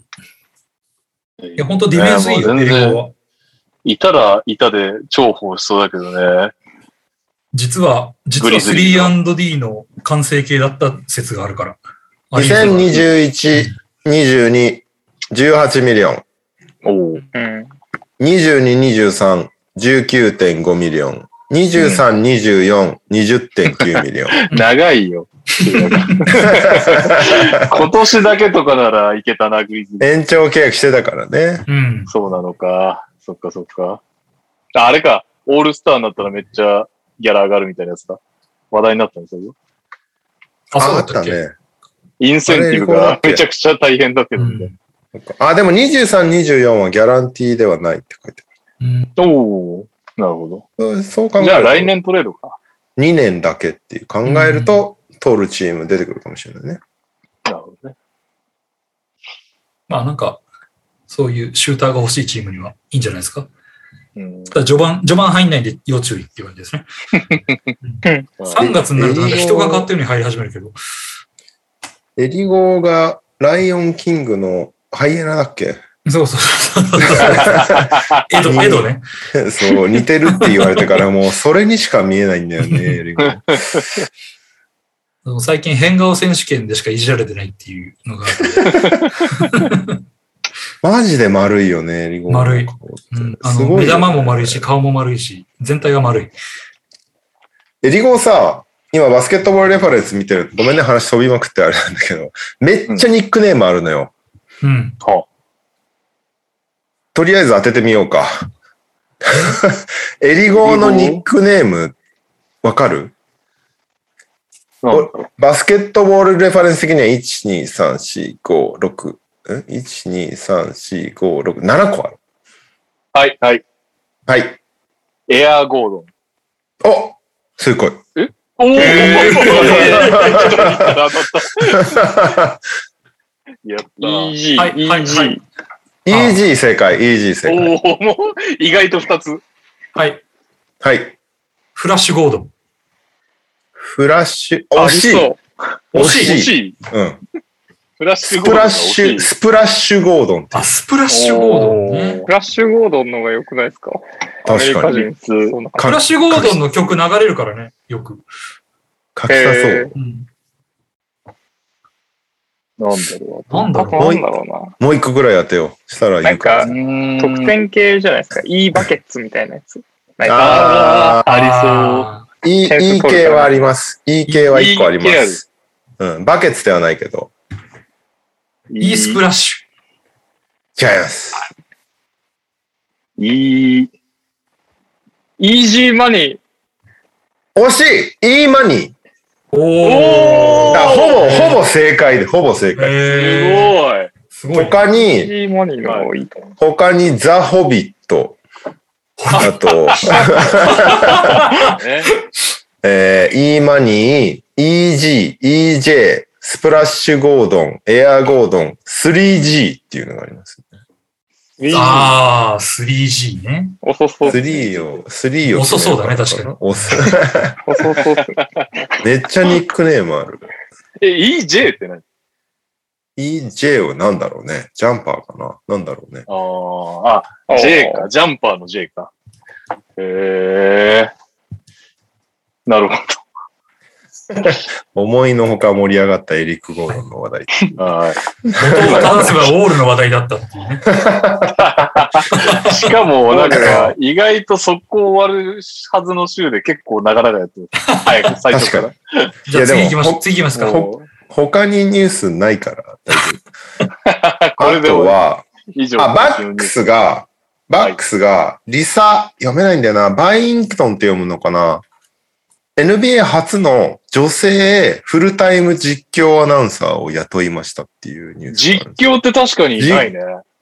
初実況女性フルタイム。あの、うん女性オンリーデーみたいな感じで、女性実況、女性解説、み女性サイドラインレポーターみたいなのは何回かやったことあるんだけど、あ、そうなんだ。バックスはちょうどその実況の人が引退するから、次の人、へじゃあこーの、リサさんにしましょう。つって、初女性実況アナウンサー、フルタイム。なんで、サナエとリサの時代か。サナエとリサの時代。来ますね。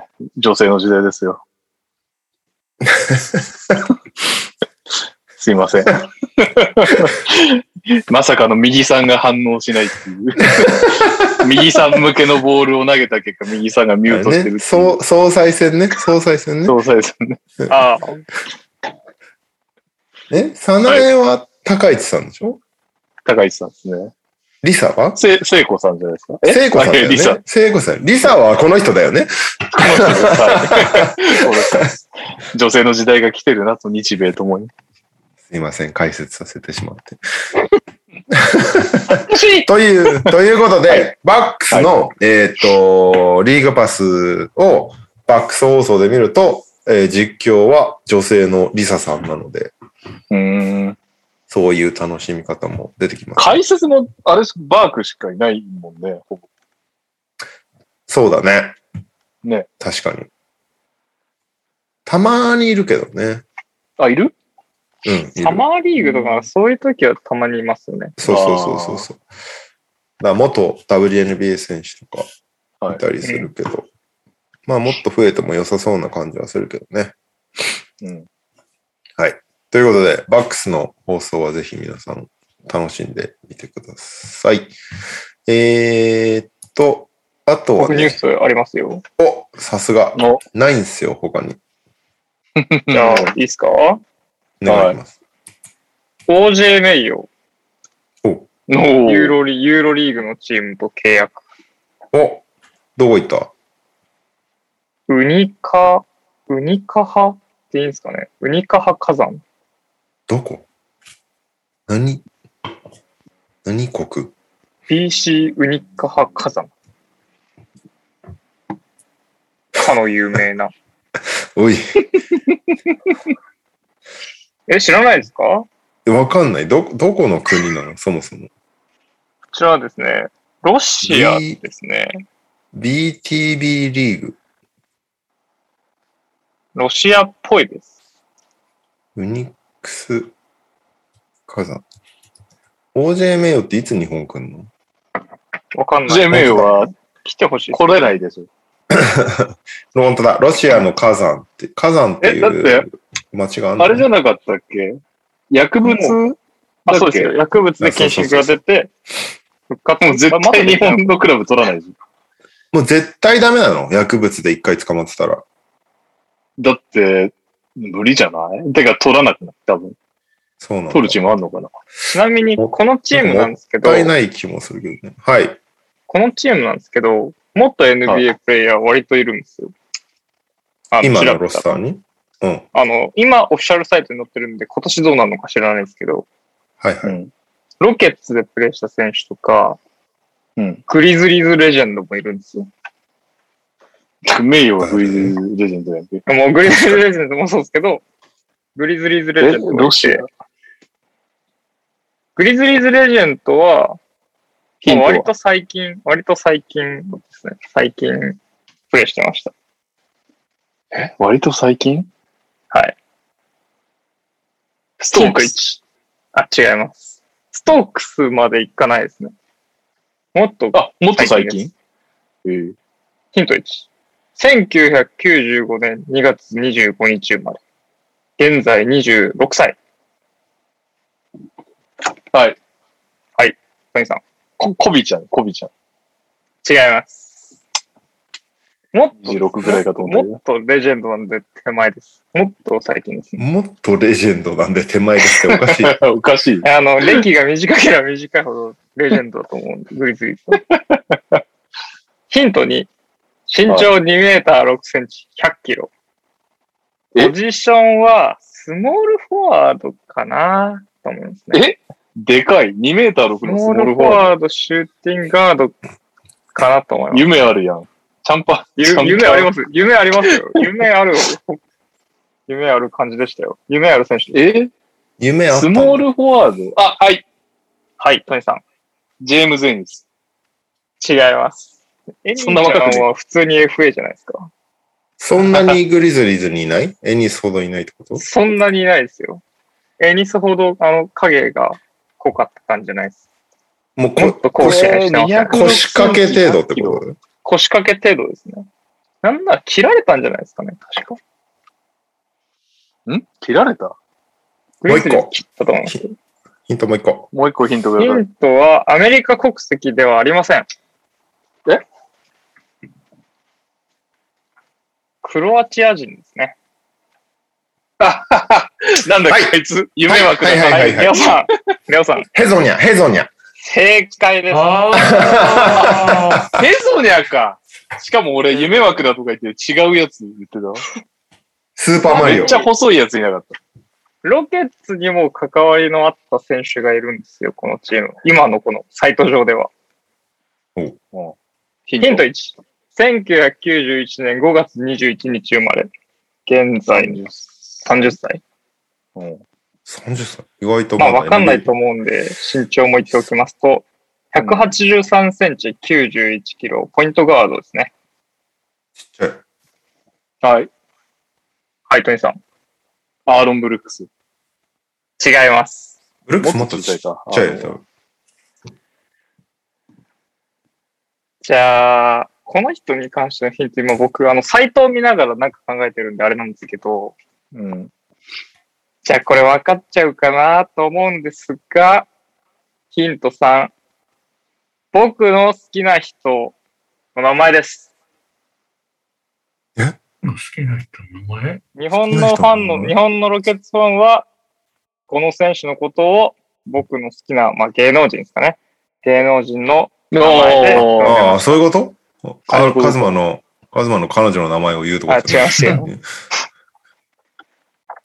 こう分かると思 います。カズマの紹介されたこの名前は覚えてたはずだけど、忘れたな、さすがに。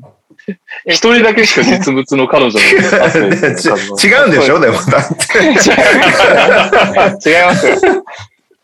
えロケッツファンが愛称を込めて呼んでる名前が、女性の名前に似てるってことね。ローまあ、ラ。そう、ローラとかそういう感じですね。僕が好きな芸能人はローラマえ、と、ローラじゃないローラ。割とツイートしてる感じだったらローラともう一人くらい僕結構言ってると思うんですけど、ツイートとか、まあ、この番組でも言ってます、多分。ローラ以上にロー ラ。ローラ以上にまでいくかわかんないですけど、まあ、ローラぐらいカズマが好きな。なんだ、企画にも出ました、企画にも。この番組の企画として。企画もの一回こ 企画ものには出て企ます、画ものに出てたの企画ものに出たら僕は結構多分即買いすると思い ます、ね。カズマさ、カズマさ、はい。あの、エセ潔癖じゃん。どういうことですか 僕エはセ潔癖の人は、はい。エセ潔癖の人は AV は見れるんだ。ちょっと汚いじゃん。なんとなく。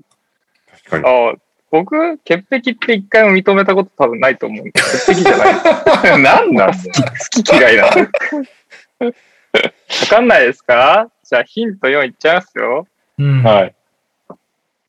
経歴を絞り出そうと思うと、サンズにもいましたね。サンズにいた。サンズロケッいツ。たと思うんですよね。いないかないなかったえらほすいませんって感じですけ他どはサンズロケッツだけってことはない でしょはい。はい、右さん。ブランドンナイト。違います。違う。はい。はい。はい、トニーさん。ニック・ジョンソ違います。ン。肉肉ジョンっていう名前の芸能人。陸上肉いやい上。や、ブランドン・ナイトもいないでしょ。確かに。確かに。えー、 183で小さいよね、相当。じゃあですよ。経歴ちょっと待ってくださいね。あロケット行ったと。はい。はい、右あ、トニーさん。なんとかユリスみたいなやつ。あ、ゆりちゃんタイじゃラなー・いユでリすスね。ね。ゆりちゃんじゃないユ確かにリスじゃない。ユリちゃんじゃない。あゆりちゃん他にチームありましサた。ンズシカゴブルズにもいました。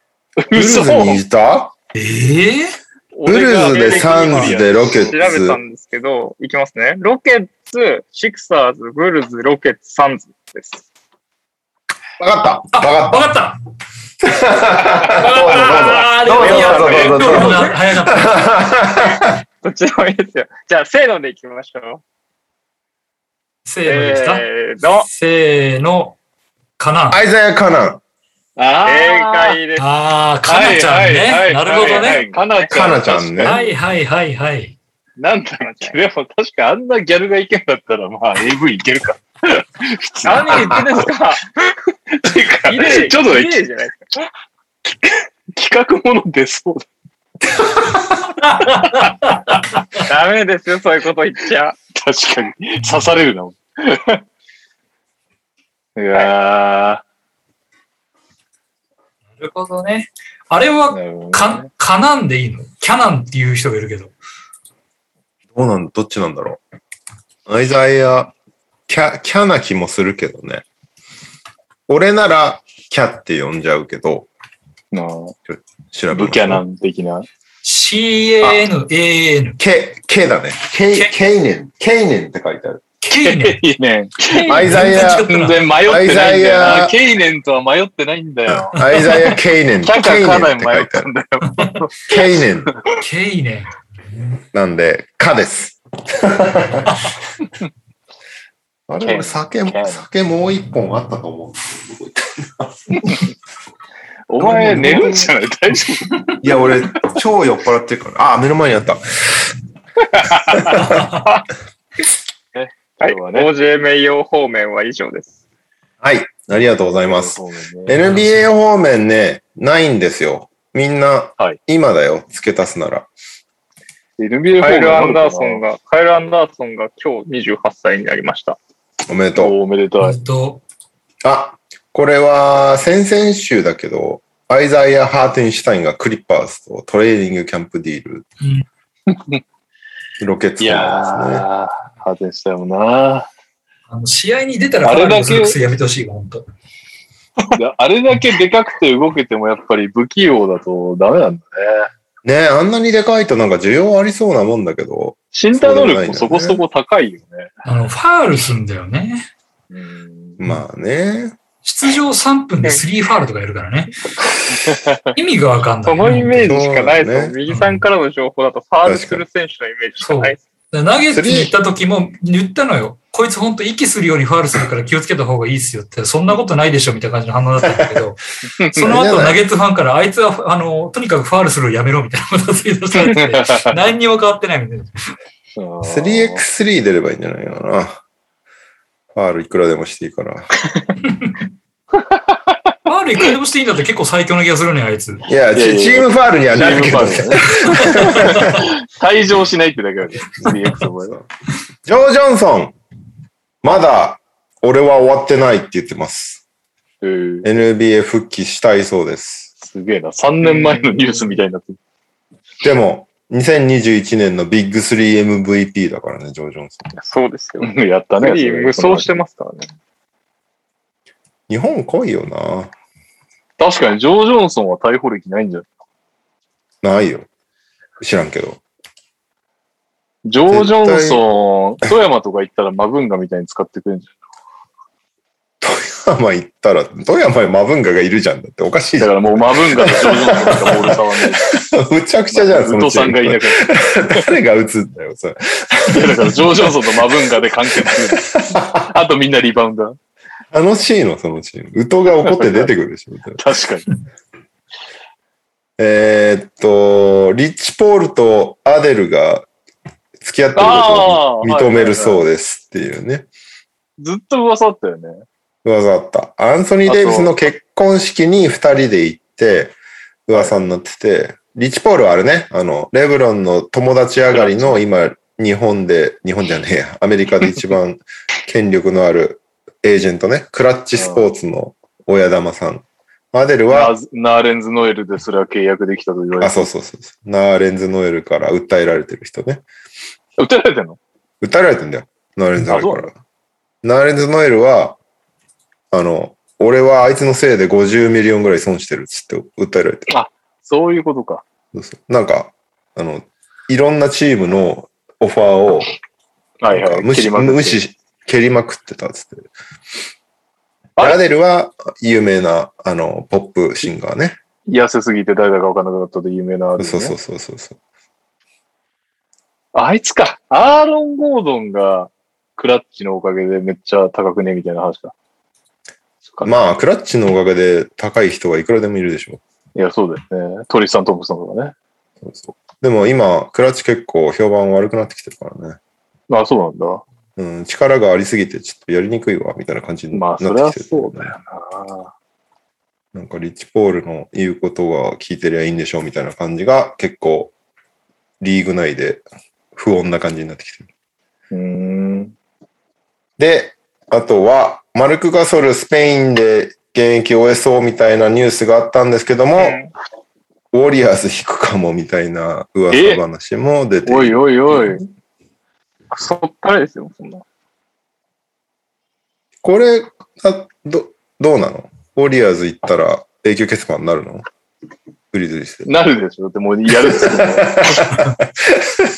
いや、もう、ウォリアーズ行でったからさせないみたいなのは。でもさ、け結果プレイインでウォリアーズに負けるみたいなことがあっても、いやいや、ウォリアーズ、まあ、もっと上行けやって思うし、 そうだねいや、で も、7位なんて全然あプレイ帰ってきてりマあルりチ得るでしょ、ウォリアーズ。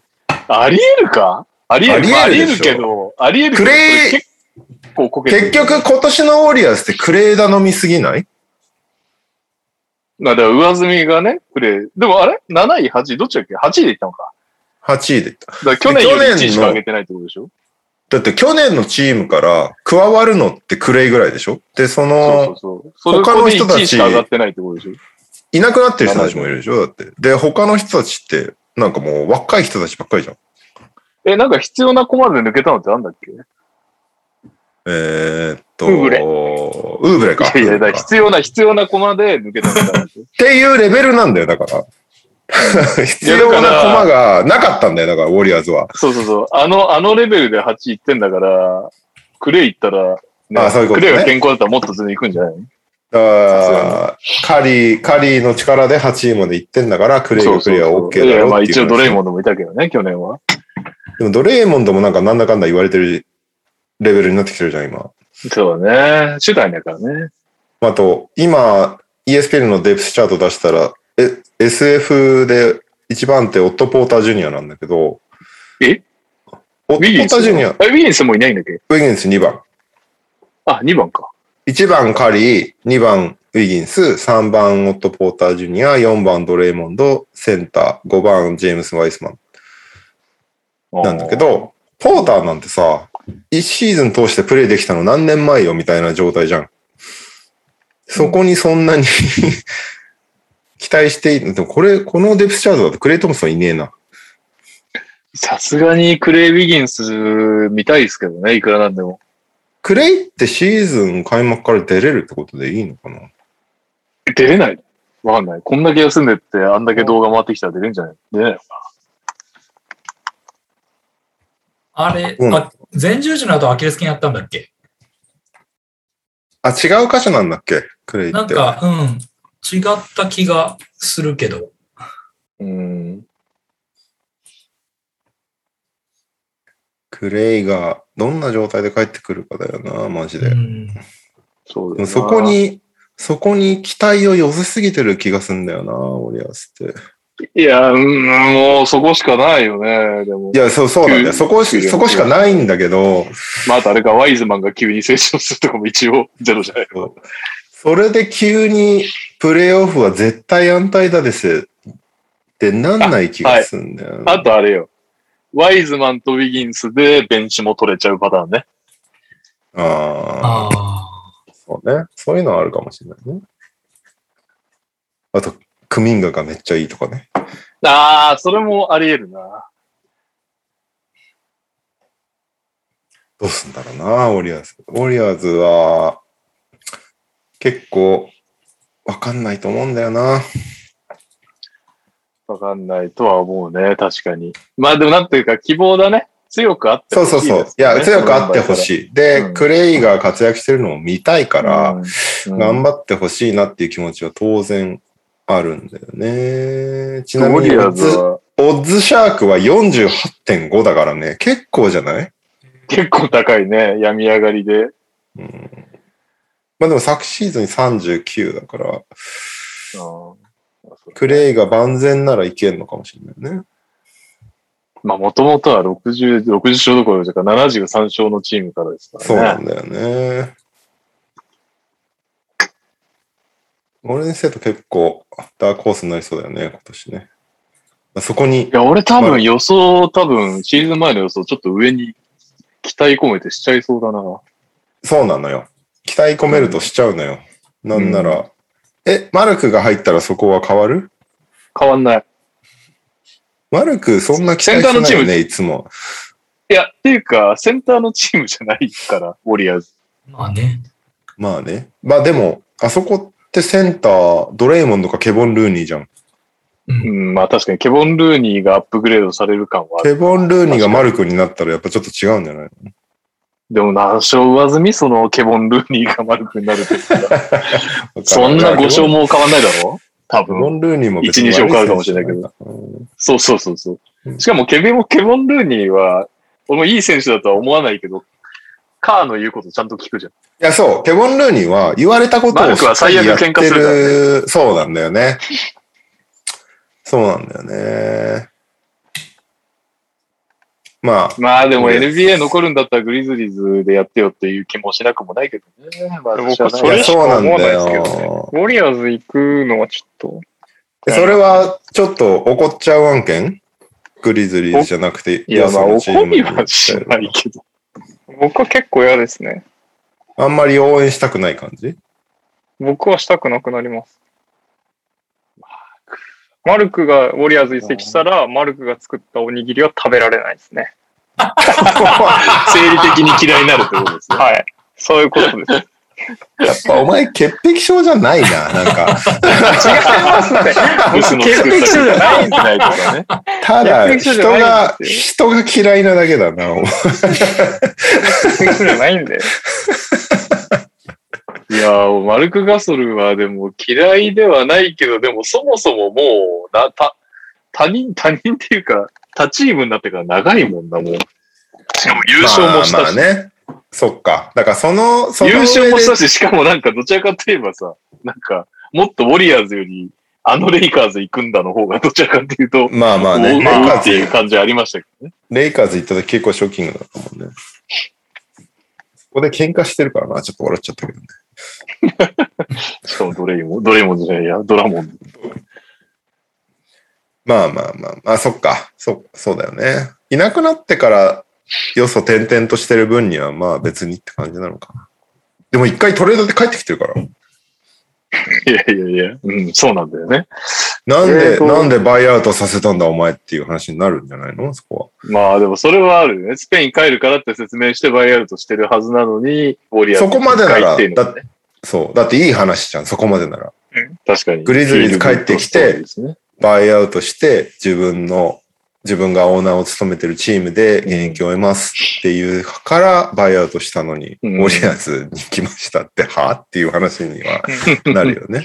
まあまあまあまあね。でもそんな、でもそうかもな。多分、現状だと、カズマの方が俺よりマルクのこと好きなんだな、要は。うん。まあ、そうかもね。そういう。それはあるかも多ね。分、ウォリアーズ嫌いなんですよ、僕。あのー、ウォリアーズに、留学中の話になっちゃうんですけど、ウォリアーズに負けたんですよ、僕目の前で。ウォリアーズに負けて、グリズリーズシーズン終わったんで、嫌いなんですよ、ああ、シンプルなるほどね、ああ、なるほどにね。あの頃嫌いなチームのね。悔しさが、こう、マルクの中ではやっぱもうないのかなっていうカズマが、さ、カズマが大学に、っていうか留学したのいつだっけ僕2000はウォリアーズが、あの、カリーの体制になって、初めて優勝した時とかなんで、あ、10 14、 15 15、とか。 15、あ、14だっけ ?10 15、14、いや、15、だから14、15のシーズン。なんですよね。で、グリズリーズはまあその頃、まあ強かったじゃないですか。あ、そうね。確かに。なんで、そのシーズンで負けたチームにこう移籍するのかっていう、なんか、気持ちはありますね。だから、ちょっと好きじゃなくなるかもしれないです。なるほどなるほどね。まあ、確かにまあ元、まだ元ロケッツ勢がウォリアーズ行ったら、何考えてんのっていう感じにはなるね。う うん。なるほどね。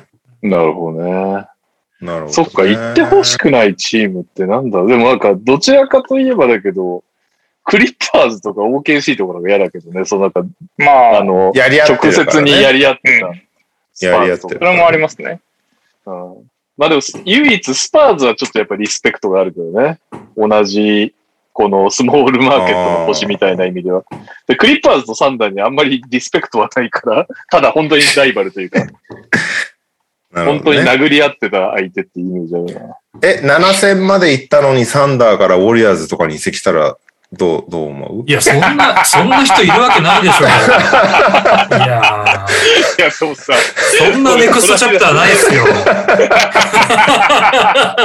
いや、こないだ伊藤大志さんと話しちゃったからな、もうこれ以上言えないな って話が他人じゃなくなっちゃったからな、KD その、うね KD の親友が。確かにね。近い人の友達になっちゃったからね。難しい。まあね、言いたいことがあったら裏垢でも作って言ってもらいたいですね、ちょ っとね。ダメだ、右さんやめてくれって言いたくなっちゃう。まあでもそういうのあるよね、NBA。そのさ、セルティックスからレイカーズ移籍するのは何ぞやみたいなさ、のとかあったりするじゃん。だか嫌われるもんね。らロン、ロンドとか結構怒られてたりするじゃん、セルティックスファンから確。かにね。確かにね。お前何レイカーズ行って優勝しとんねんみたいな。確かにね。いやー、そうよね。まあだから本当、ハーデンが、もしこの後ウォリアーズに行ったらぶっさめになると思うの、本当に。あーまあ、東のチームだもんね、言うてねなんかも確かにね、ネッツならまだしもってう、そう、いうね。なんかね、落ちるとこまで落ちたらお前っていう感じになりそう、本当に。うんうん右さんもオリアス嫌いなのね。 やられてるからね。うんいや、ままあ、あ、チあーんムだとけしてやは、られればね。うん、まあ、いや、あのー強いと思うよ。強かったと思うよ。うん。あ理想的なチームだし、あれだったけど、うんまあうん、なんか、それは認めるんだけど、まあなんか、あんまりここで言うと、またハレーションがあるので言わないけど、うんうん。言いましょう。まあハレーション起こしていきまし ょう。オフシーズンだし。ただまあ、一つだけ言うのは、私はずーっとあのチームはクレイ・トンプソンのチームと言い続けてるので、言ってる。そこを掘り起こすんだよ。それな。 そうそうそそれう。な。はい。あの、これ、いい今け日どは、今日はこの辺りにしておきますけど、まクリステル聞いてるか。クリちゃん。あだから来季ね、トンクレイが言う復帰したらそれ勝てるでしょっていう感確じがかする。に。クレイトンあプソンののチー状ムだ態かね。らだね。からどこまで100%のクレイに近いかだよね。そうだよ。だから、まあ、8位で終わって、まあ、そんなもんでしょっていう感じだったから、こっちまあとでしてもはどこも、みんなあるよね、そういうの。だから俺もさ、ローズがキャブズ行った時さ、すごい嫌だったんだけど、だあーあー、はいはいはい。レブロンってね、すっごいあれだけ嫌だやったのに。けど、自伝本読んでると、本人も変な感じだったっつってたから、よかったって思 った。そうだよねっていうね。そっか。なんで、一番衝撃的だったのって、なんいや割と軽いんじゃないですか。まあ、ケまあケリーはでもさ、ケリ自ーは分の、自分の応援してるチームじゃないじゃん、だって。そうなんだ。まあ KD は衝撃的だったけど、応援してなかっジたーそもそボ、もジーボキングスとか別にどうも思わなかったでしょと思わない僕ではす、ね。どうも思わなかったですね。やっぱり、ジーボーはもう全盛期をうちのために、マルクもそうなんだよ。要は、全盛期はもううちだったから、ピークは。うんオールスターもそうだし、ディフェンシブプレイヤーオブザイヤーもそうだし、やりきってくれた後に行った選手のことはそんなに思わない。えやっぱりグリー全ズリー盛ズで期で行かれるのは辛いよ。グリズリーズでピークを迎える前に移籍しちゃった選手って誰がいんの誰だろうあパウ。あ、パウ、パウ、パウ。パウは最高。だからパウは嫌われてたもんね、最初。あ、そうなの嫌われてたんだ。あその、メンフィスから行っちゃった後は。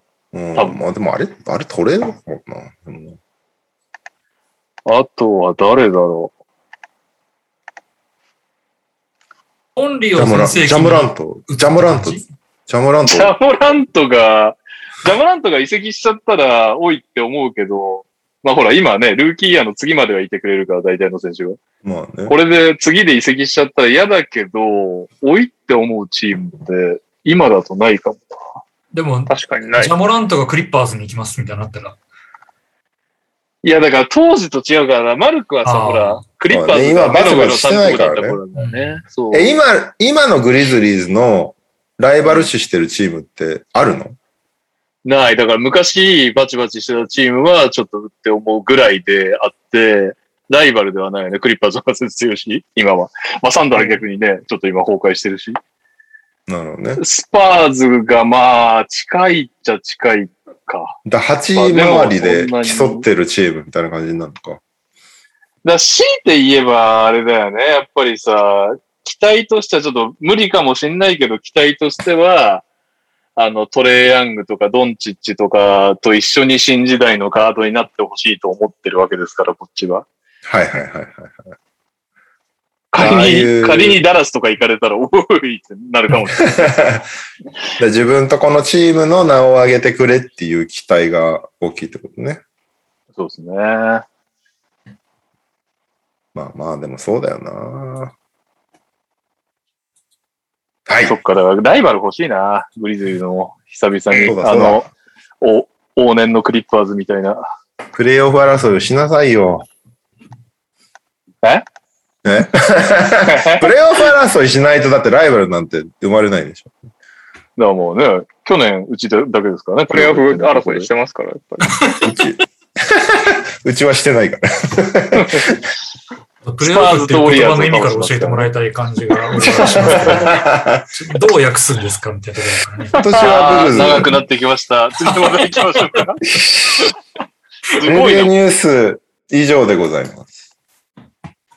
確かに。確かに結構しゃべってますね。結構喋ったね。もう、日本サ方クサクいこう面あるちょっ日本方面はほぼない。とお願いしていいですかお酒取ってきます。日本方面は、まず、B リーグ開幕戦のテレビ放送が決定しましたということで、えーっと、開幕戦、対戦カード、琉球ゴールデンキングス対アルバルク東京、2021年9月30日、19時ティップオフ、会場沖縄アリーナなんですけど、放送チャンネル BS 日テレ、7時から。そしてうん NHK 沖縄、18時59分から地上波ローカル。ということで、地上波ローカルがあるのは NHK 沖縄だけですね。我々は BS が入ってないと見れないって感じですかね。うん。 B リーグのスターティングゲームのカードですね。です。ね琉球対東京。まあ多分、この沖縄アリーナで開幕戦やるぜっていう感じをやりたかったんだああと。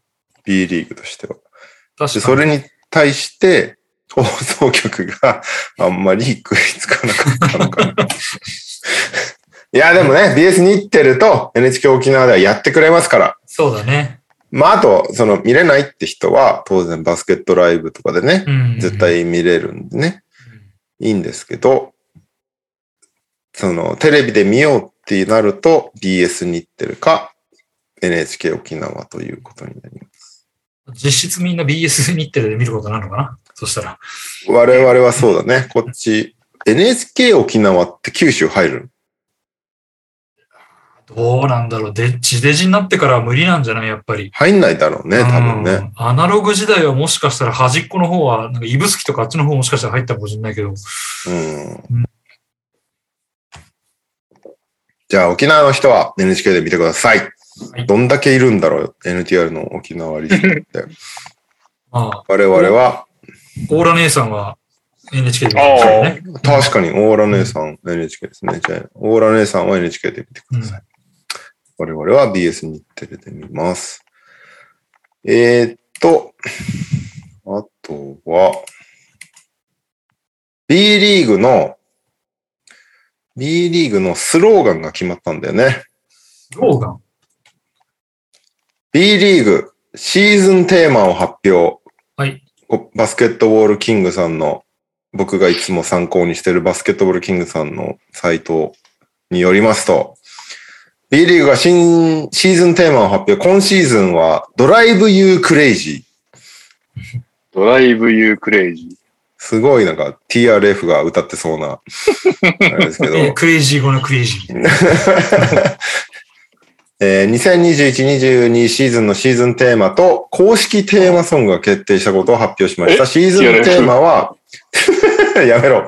トライブユークレイジー、えー、バスケットボールにおいてドライブとは、リングへのアタック、得点につながるアクションを仕掛けることを指す。様々なあそこ困にかけて難るがある状況でも前を向いてゴールを見据えてドライブし続けることで B リーグの感動、熱狂、そしてファンに夢中になってもらいたいという願いと、リーグ として次のステージに向けてさらに加速していくといった思いが込められているって長い。か、B リーグできた時もさ、B 同士の B、バスケットボールの B みたいな感じ詰め込みきれあだったね。あったね。ということで、今年はドライブユークレイジーでござい ます。えだ誰が歌うのよ。公式テーマソング、えー、サバイブ・セッド・ザ・プロフェットっていうバンドの楽バンドの曲、ウィン・ルーズに決定しましたということで。ドライブ・ユー・クレイジーに合わせて曲を作ったわけじゃないんだ。ウィン・ルーズっていそうなんですよ。ドライブ・ユー・クレイジーは B リーグが勝手にあのスローガンとしてあげてるだけで、う。曲はサバイブ・セッド・ザ・プロフェットのウィン・ルーズ。2011年に東京で結成した同バンドは、ネイティブな英語を操るバイリンガルのボーカリスト、ヨッシュの圧倒的な歌唱ヨッ力シュと、個性的なキャラクターを持ったメンバーからなるインターナショナルロックバンドだ。へー今回の発表に際し、サバイブ・セッド・ザ・プロフェットからは、以下のようなコメントが届いていますということで、はい えーこのウィン・ルーズという曲には、タイトルにもあるように、勝ち、負けという結果だけが全てではなく、その過程で生まれる様々なヒューマンドラマも含めて、みんなで応援して夢中になろうというメッセージが込められています。そうなのはい、この曲を通勝じてち負けしかないってい先週う意味じゃない。ね、ウィン、ウィンルーズっていうタイトルだから、勝ち負けだしかなさそうだけども、そんなことはない。この曲を通じて、選手、ファンの皆様が一つになるところを想像して制作しました。このアンセムとともに、B リーグ2021-22シーズンを一緒に盛り上げていきましょうということで、勝ち負ロけ。ックバンドって初めてかなちょっとあれだよね。ごめ R&B ヒップホップの人たちが多かったよね、今まで。ロックバンドかどうかわかんないんだ。ごめん、バンドって言ったけど。バンドってだけか。そっかどうバンじゃドあって書いてあるから、バンドかもしんないけど、ロックかどうかはちょっとわかんな。ないるほどもしかしたなるらほど、めっちゃポップバンドかもしんなあ、いポッ し、R&G。プ、リズムギター。リズムギター。 そこただのバンドだよ。ドラ ドラムとベースとギターだよそやれ。ばい。時々からやばいな。削ってんな。ちょっとごめんなさい。僕、サバイブ・セット・ザ・プロフェットを、サバイブ・セット・ザ・プロフェットってそもそもなんどういう意味なのえ、サバイブは、サバイブ、生き延びるの英語ね。ザ・セ TRL ット・ザ・プロフェット。うん。 いや、まあ意味を聞くな、バンドの意味を俺に。あ、あ意味はない。ないんじゃないのプロフェットはなんか予言とか。来ました。 予言とか4人組オルタナティブ・ロックバンあ、オルタナティブロックバンドなんだド。。オルタナです。レーベルはソニーミュージックレコーズ。まあこれは当然だろうね。B リーグ、ソニーミュージックまあそうですねとあれだもんね。確かに。ズブズブだもんね。 ズブズブって言っちゃダメなんです そうね。そうスポンサーしてくれてんだよ。 そう大体ね、ソニーだからね。あ、残念。ヨッシュさんと書いてヨシさんだそうです。ごめんなさい。読めないよ。読め好ない。きな食べ物はクリーミーなもの。なるほどね。あ、レオさんとの共通点発見しました。なんすかなんすか。シュアーのマイクを使用。お、いいですね。手話のマイク、いいですよ。すごいな、ウィキペディアの情報。なるほど ね。聞いとこう。ウィン・ルーズね。さ、さ、サバイブ・セット・ザ・プロフェット。はいで去年ってあったきょなんかさ、B リーグ元年みたいなのってバンバンって来てたよ。そう言われてみれば。なんか、だし、一昨年は俺 CD をもらったの。あの、取材に行った時に。そう、おとすじのテーマで誰が歌ってたの全然覚えてない人た ち。?CD。だけど CD。 CD はもらった記憶があんのよ。えーっと、えーウィキペディアで出てくる。あったシーズンテーマは、ハンズアップ。ハンズアップ。なんだろえう曲こ名れハン。ハンドチェックするなってことかな。いや、あこれなるはほどね。テーマだから、さっきで言う、ああ、ドライブ・ユー・クレイジー。ドライブ・ユー・クレイジーの代わりに、ハンズアップ。ハンズアップなんてあった番組でも取り上げてないね。バスケができること、試合をお届けできることは当たり前じゃない。B リーグが開幕する、開幕することで、またバスケでファンの皆様、支えてくださる皆様と繋がれてて、共に感動を味わえることへの感謝を届けたいということですね。去年の。えー、あ、なるほど。まあまあ、でも、まあ、そう、そういうことですか。わかりますよね。言われれば。曲、ちょっと待ってね。曲気になるね。あ、でもね、B リーグテーマソングってググったら歴代っていう。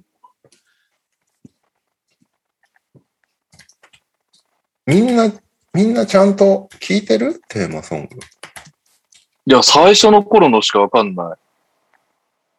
なんだっけあった。最初あれじゃあん、ったシューカレ B ン、シューカレン。あ、中華連は生で見たから覚えてる。開幕戦で。中華レンいたね。シューカレン久しぶが、りに聞きましシューカレンが思いっきり口パクしてんのに、バーバルがめっちゃ普通に歌ってるから、口パクがめっちゃバレる っていう。バーあバりル。ました。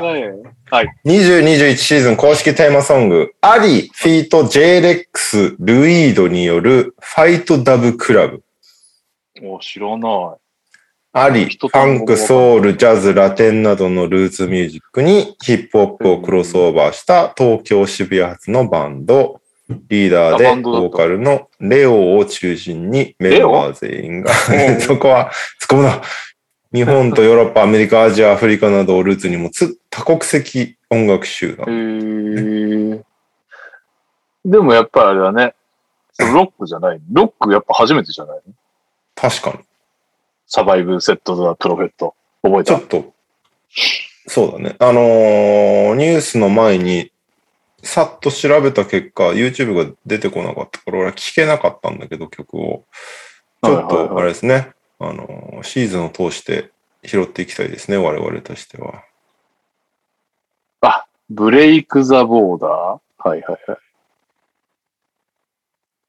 はい。もしかしたらね、カズプロとかで出てくるかもしれない。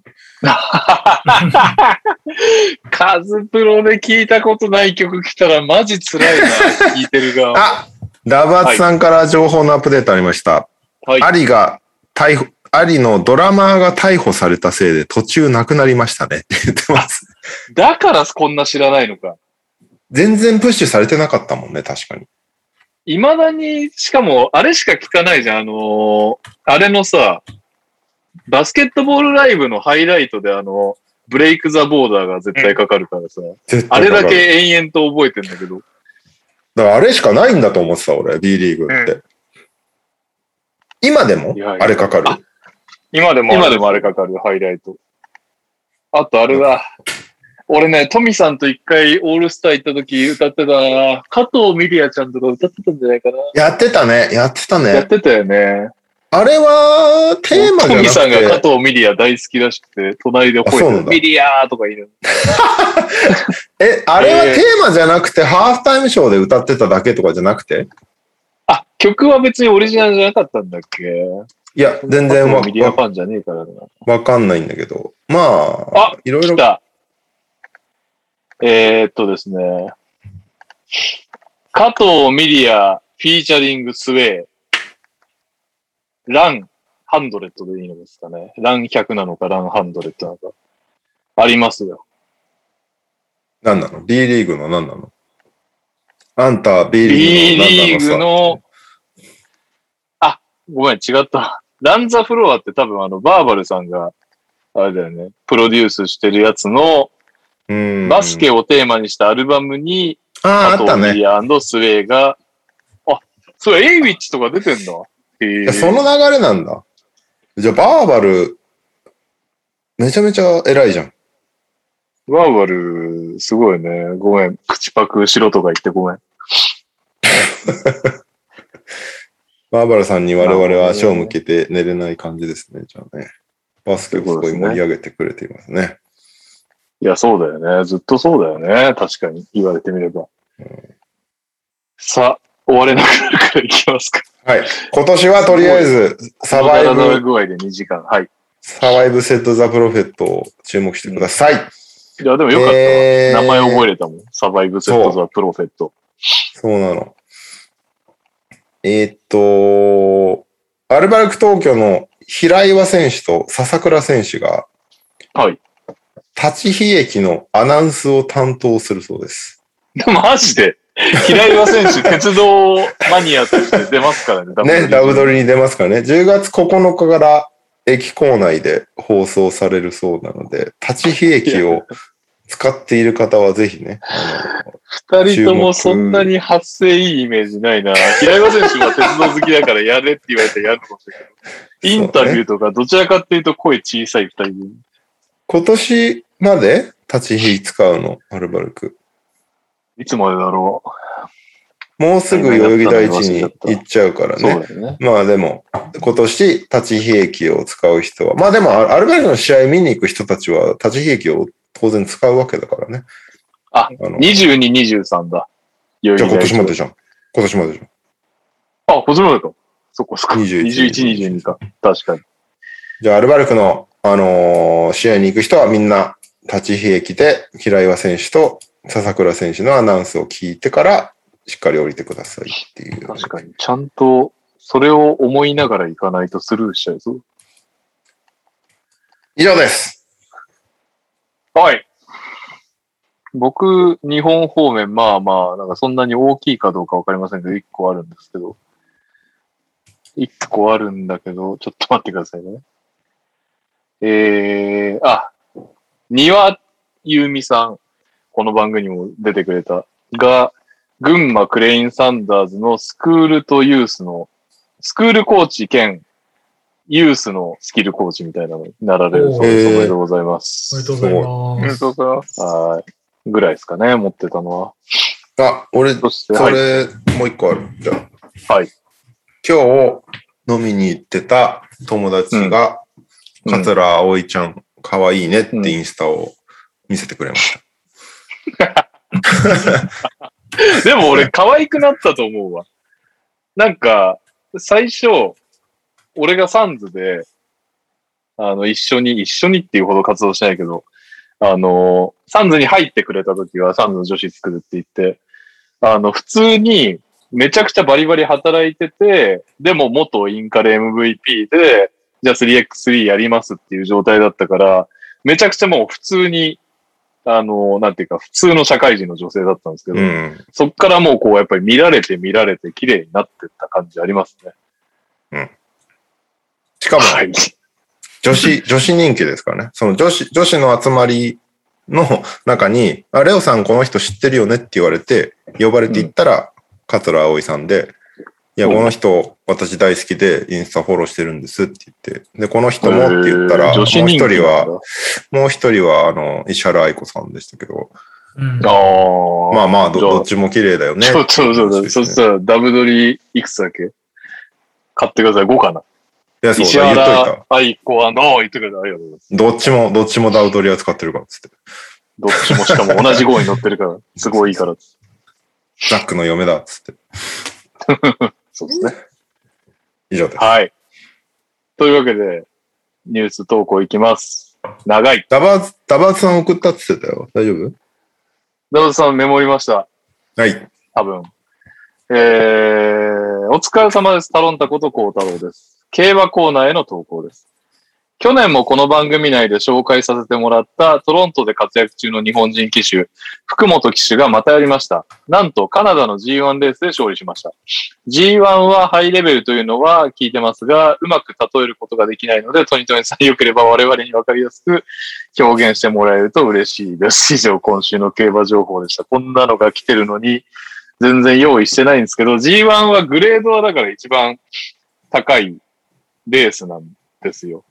で、日本では、ちょっとカナダの事情がわかんないですけど、日本ではグレードって言ったら G1 から G3 まであって、まあ G1 はみんなが聞いたことある有馬記念ですとか、ジャパンカップですとか、日本ダービーとかが G1 なんですけど、でもその辺は G1 でもトップの賞金もえぐいし、観客も集められる、馬券も売れるやつで、でも実は全然、あの、大したことない G1 もあるんで、ざっくり G1 だけだと正直どんくらいすごいかはわかんないのと、あとカナダのレベルも全然わかんないです。多分未だにヨーロッパが一番芝のレースでは一番権威があって、まあ、ゆ外専門賞とかが多分一番権威があって、ダート、ダート、オールウェザーっていう言い方だけど、アメリカもまあ何個かでっかい賞があってみたいな話で、正直カナダの G1 のレベルはわかんないですけど、なんすかね。全然いい例えが出てこない。 いい例えが出てこないけど、ここまですごい滑らかに喋ってたの。だどんくらいだろうななんかの、バスケで例えるのがめちゃくちゃ難しい。えーっと、場合によってはウィンターカップ優勝ぐらいの凄さはあるかもしれないけど、場合によっては、もっと全然格下な可能性がありますね。ということで、ちょっと来週 勉強してきます。カナダ。てか、カナダの G1 の何を勝ったかをね、まず知ろうと思います。うんそして、続きまして、北。日本方面入ります。こんにちは、こんばんは、エリゴーです。それでは行きますか。今週の秋田、見せつけた、走って壊す恐怖感。まずは優勝、東北カップ以上となります。大柴さんは仙台対秋田の感想をお願いいたします。よろしくお願いします。仙台、秋田はね、もう負けたのを知りながら酒飲んで見た結果、途中で寝るっていう失態を犯しましたけど、まあ5点差ぐらいですかね。秋田は、なんとかグリーンが普通にうまかったですね。仙台も秋田も、あの、ペリメーターの外国籍を取ってるんですけど、そこは全然秋田の人の方が現段階では、あの、アドバンテージ取ってましたね。うちの方のは結構秋田のハードのディフェンスに守られちゃって、良さが、僕が起きてる時間帯は出てなかったです。後半から良かったかもしれない。はい。ああとはですね、川島、中山ペアを見たかったんですけど、変わるガール出して相手を威圧するっていう感じでしたね、秋田は。うーん。できたらね、並べてほしいですからね。えーっと、続きまして、今週のニュースへの投稿です。NTR ネームガイモン。今週の熊本、開幕で引退記念セレモニー、ミスター熊本、旅立ちの日に。 ちょっとどこまで、ごめんなさいね。入りかどこまでが苦なのか分かんなくなっちゃったけど、そっちで先日引退を発表した小林慎太郎選手の引退セレモニーがホーム開幕節の10月10日にあることが発表されました。チーム創設からの選手がいなくなるのはとても寂しいですが、良いセレモニーになればと思います。なるほど。あれですね、小林選手はあの、熊本が被災しちゃった後かなんかのオールスターでオールスター MVP 取った選手ですね。お疲れ様でした。えー、そしてコマンド意見です。今週の川崎へ投稿です。新体制、発表されたよ、サンダース。キャプテン藤井、ムーブを胸に。今季からキャプテンが篠山から藤井に、新スローガンが、ムーブ、未来はその一歩の連続だと発表されました。これはもう優勝ですね。川崎からは以上です。うん、そうだね。ムーブ、未来はその一歩の連続だ。うん。そうだと思う異。論が、異論が出てこない、出てこないですね。うんそして、このお時間がやってまいりました。はずまさんも起きてくださいね。お疲れ様です。ダバーズです。島根短歌を投稿します。プレシーズン、木曜お昼の開催で、リアタイむずいよ感想を後ほど。ピックアップゲームは急いで作成します。それではさよなら NBA 選手クイズです。今回が93問目です。お、あとちヒょっントと。 1。ヒント1、1984年4月17日生まれ37歳。近いな。ヒント2、188センチ79キロ。 188? ちっ188。ちゃいな。 79キロ。ポジション、ポイントガードも入ってた。ヒント2だったらごめん。188センチ79キロ、ポジション、ポイントガード。おヒント3、7.2点、1.9リバウンド、2.5アシスト。NBA キャリア平均、平均じゃない、NBA キャリア計10年。7.2点、1.9リバウンド、2.5アシスト。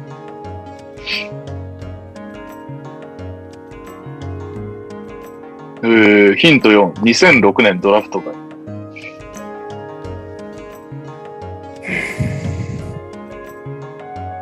あちょっとヒント7が面白いからヒント7までは当てないでほしいですね。ヒント5、G、G リーグの RGB バイパーズで永久欠番。マジ ?G リーグに永久欠番ってあるしかも、バイパーズってバイパーズなんだロケットのとこじゃない確かに。えー、2000、めっちゃスリー打ったってことかな。なんだろう。え、いつ、いつの永久欠番いつのとかないですね。もう今書いてな永い久欠番です。はい。G リーグの永久欠番制度自体を初めて知った。嬉しいのそれって。 バカにしてるわけではないと思いますけどね。なんかしたんかそのプレイ以上のことを。すごいお金使ったとかだね。うんヒント6、子供向けの本を3冊出版。いや、わかんねえ。子供向けの本3冊出版とか、なんかジャワット・ウィリアムスジャワードしか、ね、そう、ジャワードしか思いつかない。ちょうど3冊だし。よかった。俺が読みたかったヒント7に来ました。2010年にフロイド・メイウェザーの当時の恋人を NTR。2017年、メイウェザーとの対戦を控えたコナー・マクレガーが彼のジャージを着た写真をアップして挑発。そんなのあったんだ。メイウェザーのね、恋人 NTR は知らなかったな。あなんかでも、聞いたことあるな、それ。いや、ヒント8、絶対わからんわ。ヒント8、同じチームで同じ背番号だったため、ん同じチームで同じ背番号だったため、それを見たドレーモンドが自分のジャージだと勘違いする。 どういう状況なドレのーモそンドのドレイモンウォリアーズにいたってことですね。あ、え、大学の時のドレイモンドと同じってことウォリアスにいたとかね。ヒント9、経歴。いいっすかヒント9いっちゃって。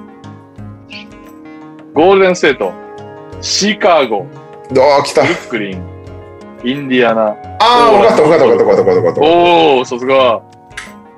はい、レオさん。た。DJ ワトソン。正解。素え晴らー、しいですね。今のが最終ヒントでしたからね。正解は CJ ワトソンでした。ブルーズの選手だったので、レオさんは分かりましたかね今回のクイズ作成はトニー・アヘンさんでした。いやー、今日は確実に間に合わなかったので、本当にありがとうございます。鳥取からは以上です。いやい確やかにね、ゆりゆりやってるおかげで。すげえな、10時16分だよ。絶対1時間ぐらいで終わると思ったのに。何でこんな時間食ったんだろ う。なんだっけ、もう、お中か身しいなが、話の中身がなさすぎて、全然思い出せない。まあピックアップゲームイエイエーイはい今週のピックアップゲームは広島対島根のプレシーズンゲーム B1 の西地区の注目チーム同士の対戦ということでーイねえーっとこれは Yahoo ニュースの月バスの記事なのかな、のスタッツでいきますけども島根佐野マジック93うん広島ドラゴンフライズ83ということで島根が勝利しました。うんそして、スタッツは、なんかばらけてあるんだよなちょっと待ってね。まず、島根のスタッツ。はい。花丸、安藤、ペリン・ブフィョード、18得点うん。ただこれ、あの、ファンがつけたスタッツらしいので、ダブアツさんから。まあ、公式、公式出ないからね、公式スタッツは。で、リード・トラビスが17得点、10リバウンド。うんペリン・ピフォードは18得点、8リバウンドしてますね。うん。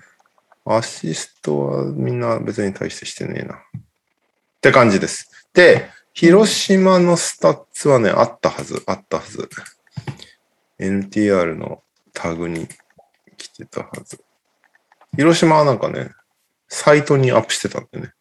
おうえー、グレゴリー・エチニケ、13得点5リバウンド、チャールズ・ジャクソン、12得点7リバウンド、ニック・メイヨ、12得点、アイザイ・マーフィー、6リバウンド、ほ他がちょっとないんで、あれですけど。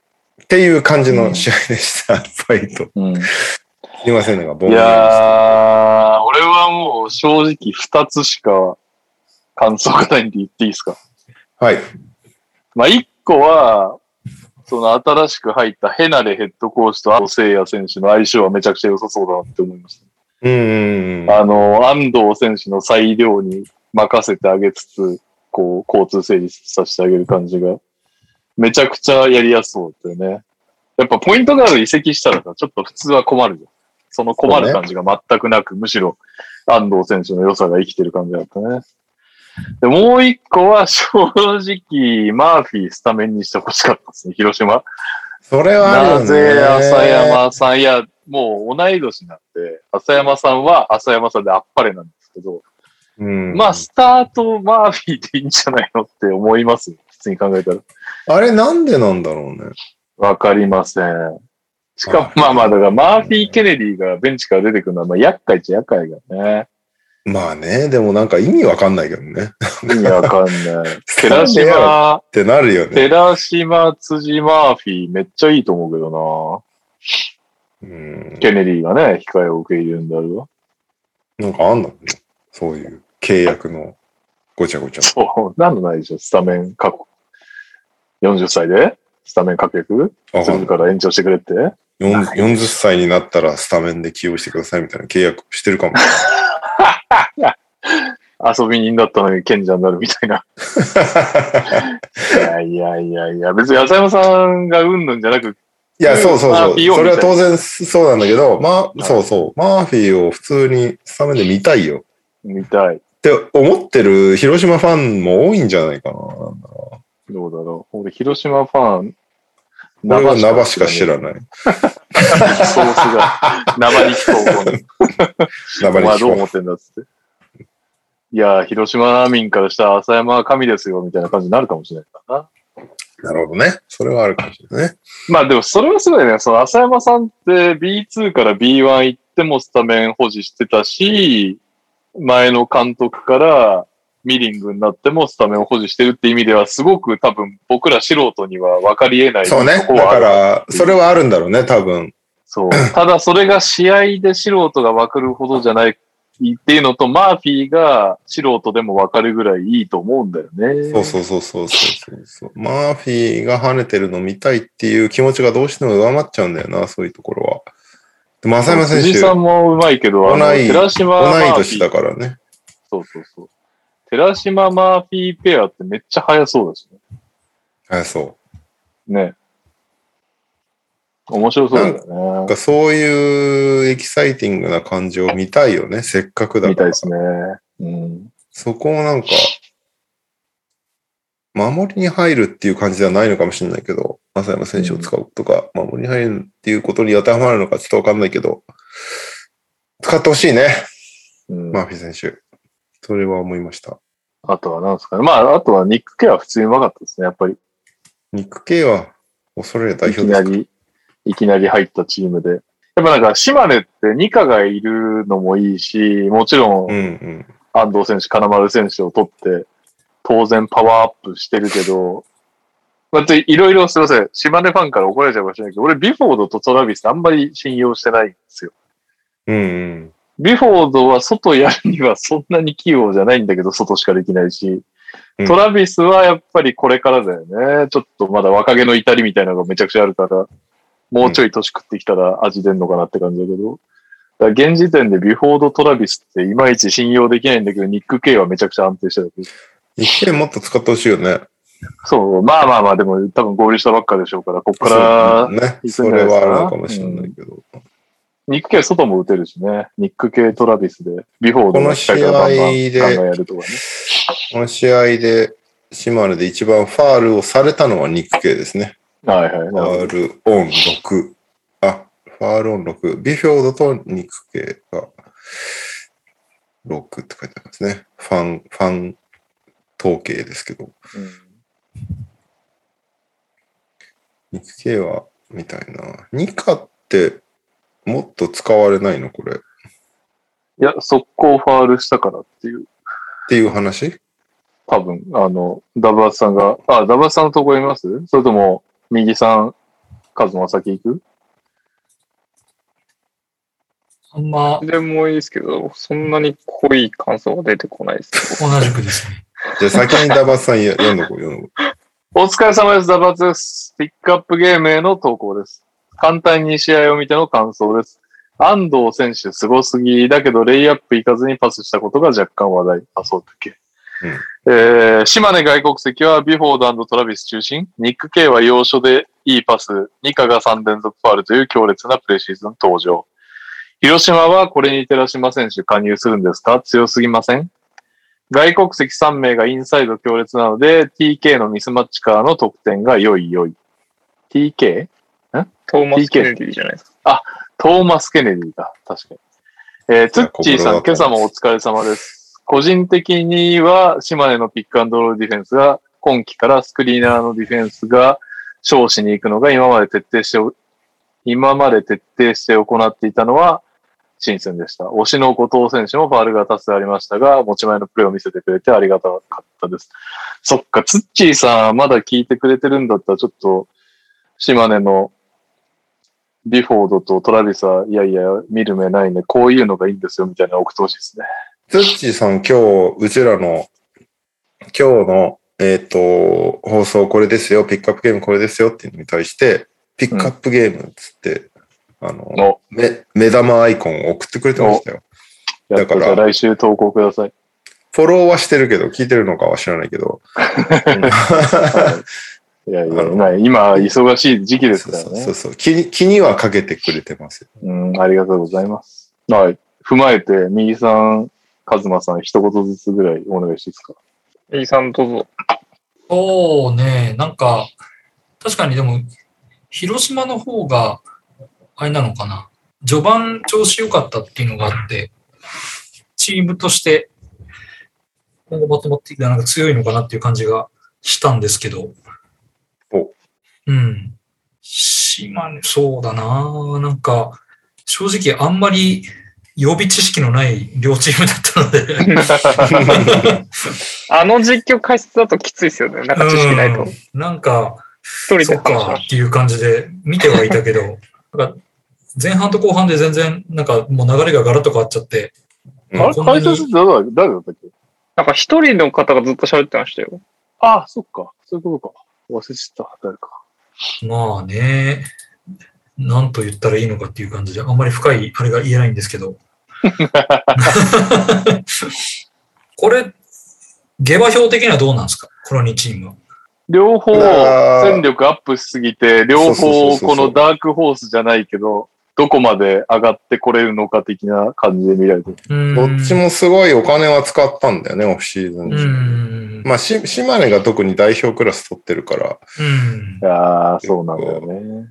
期待はされてるのかもしれないけど。うん。広し広島は広島で結構、おーおー結構ぶん投げたな、みたいな感じまだあ、から辻さんもほぼほぼ代表だからな。そうそうそう、辻、辻もそうだし、どうなるだろうねっていう両チームっていう感じだよね。まあでも、初戦ね、初戦プレシーズンだから、どっちも、まあ、そう、確かにいろいろ試してただどろっちうそうそう、どっちもまだなんかお互いのことよく分かってないみたいな状況での試合だから、これ、うんこの結果がなんだって言われると、何でもないですっていう話なんな。だからまあ、この一戦が勝った負けたら関係ないのかそうもしれなそういそねうそうそう、関係ないけど、まあでも、なん、なんとなくお互いのやろうとしてることを 見ようとししてるかな、みたいなうんうん。レベルですよね、多分ね。なるほどね。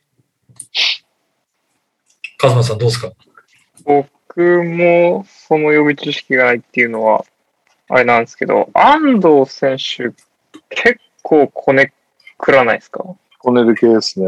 あれでそれはいでいもの昔かからななんってじゃちょっないと思いのましたけど、うん島根だってでも、あ、あとビフォードがいいのか。なんか、コントロールをこういざしようってなった時がどうなるのかなっていうのはちょっと気になりましたけど、ね、今日今回の試合で言えば、最後の方シュート決めてたんでよかったと思いますけど、うん。なんかあれしかこう選択肢がないのがちょっと気になるかなとは思いました。まあでもやっぱりこじ開け系だよね、イメージは。あまの、あ、そあれあいこうそ選手ね、がいるのはめちゃめちゃ大事だと思うんですけど、なんか気になりましたね。そこが。いや、あのね、なんか、それこそね、ヘナレさんって香川のヘッドコーチだったんだけど、香川香川の児玉選手、同じくポイントガードの児玉選手をこの間インタビューした時に言ってたのが、ヘナレのバスケって、みんな覚えてるかもしんないけど、あのさ、ワールドカップの最後の方のあの、予選でさ、もう、もうトーナメント行けないって決まってからなんか順位決定戦みたいなのやった時にさ、ニュージーランドにバカスカ3決められて、惨殺されたっていうのがあったんだけど、うん覚えてるかわかんないけど、あの時のニュージーランドのヘッドコーチがヘナレさんなんだけど、うーん。なるほどね。まああれだけ、そのもう、イメージ的に、まあ思い出してるかわかんないけど、イメージ的にはもう運んできて空いてたら打つみたいな、スリーを、スリーだったらう。んっていうぐらいの感じなんだけど、その小玉選手が言ってたのはもう、その、ボールを運んできた選手が決めていいんだってもう、自分で打ってもいいし、セットしてもいいし、それがもうガードだろうがなんだ、例えば、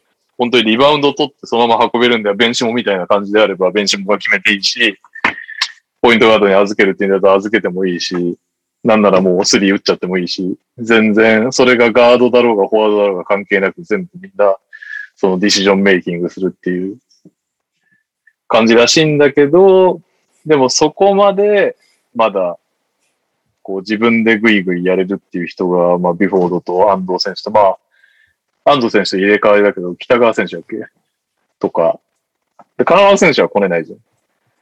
うんそうですねし、まあニック・ケイトが慣れてきたらできるのかもしれないけど、トラビスも多分運んでそのまま何かするってことはないだろうから、やっぱり安藤選手にボールも、こう今の状況だと集まるし、安藤選手が全部決めていいし、っていう意味で、いい感じになってたのかなと、この試合で言うがうんまあ確かにね、シュート入んなきゃどうすんだっていうのはあるだろうけど、そういうタイプのポイントガードはみんなそうだからね。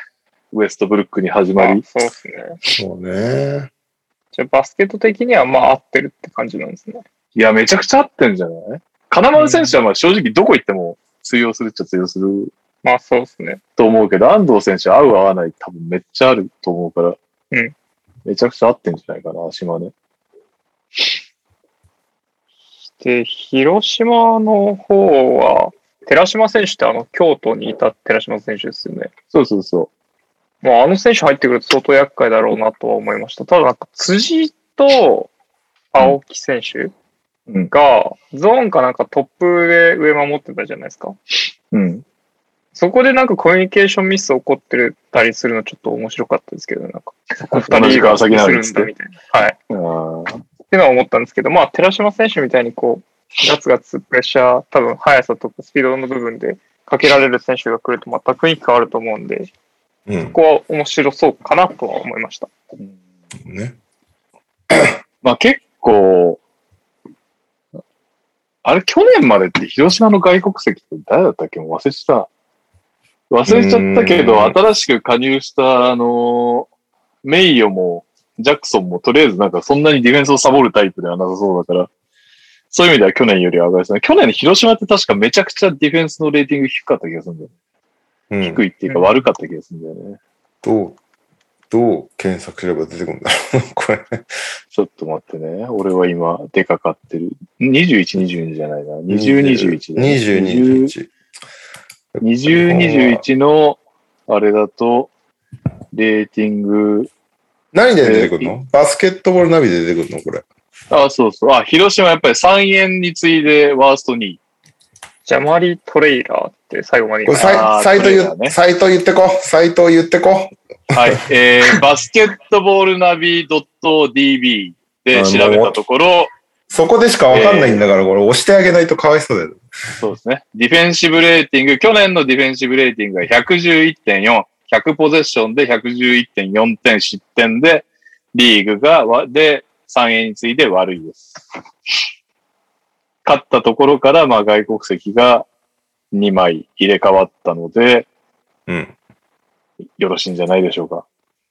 なるほまあ、柳川選手はまだ結構かもられたシーンも多かったけど、これがね、柳川選手が3番手になるわけだからね。あと、不入聖也選手がいますね。あの、琉球であうんガードもやってた。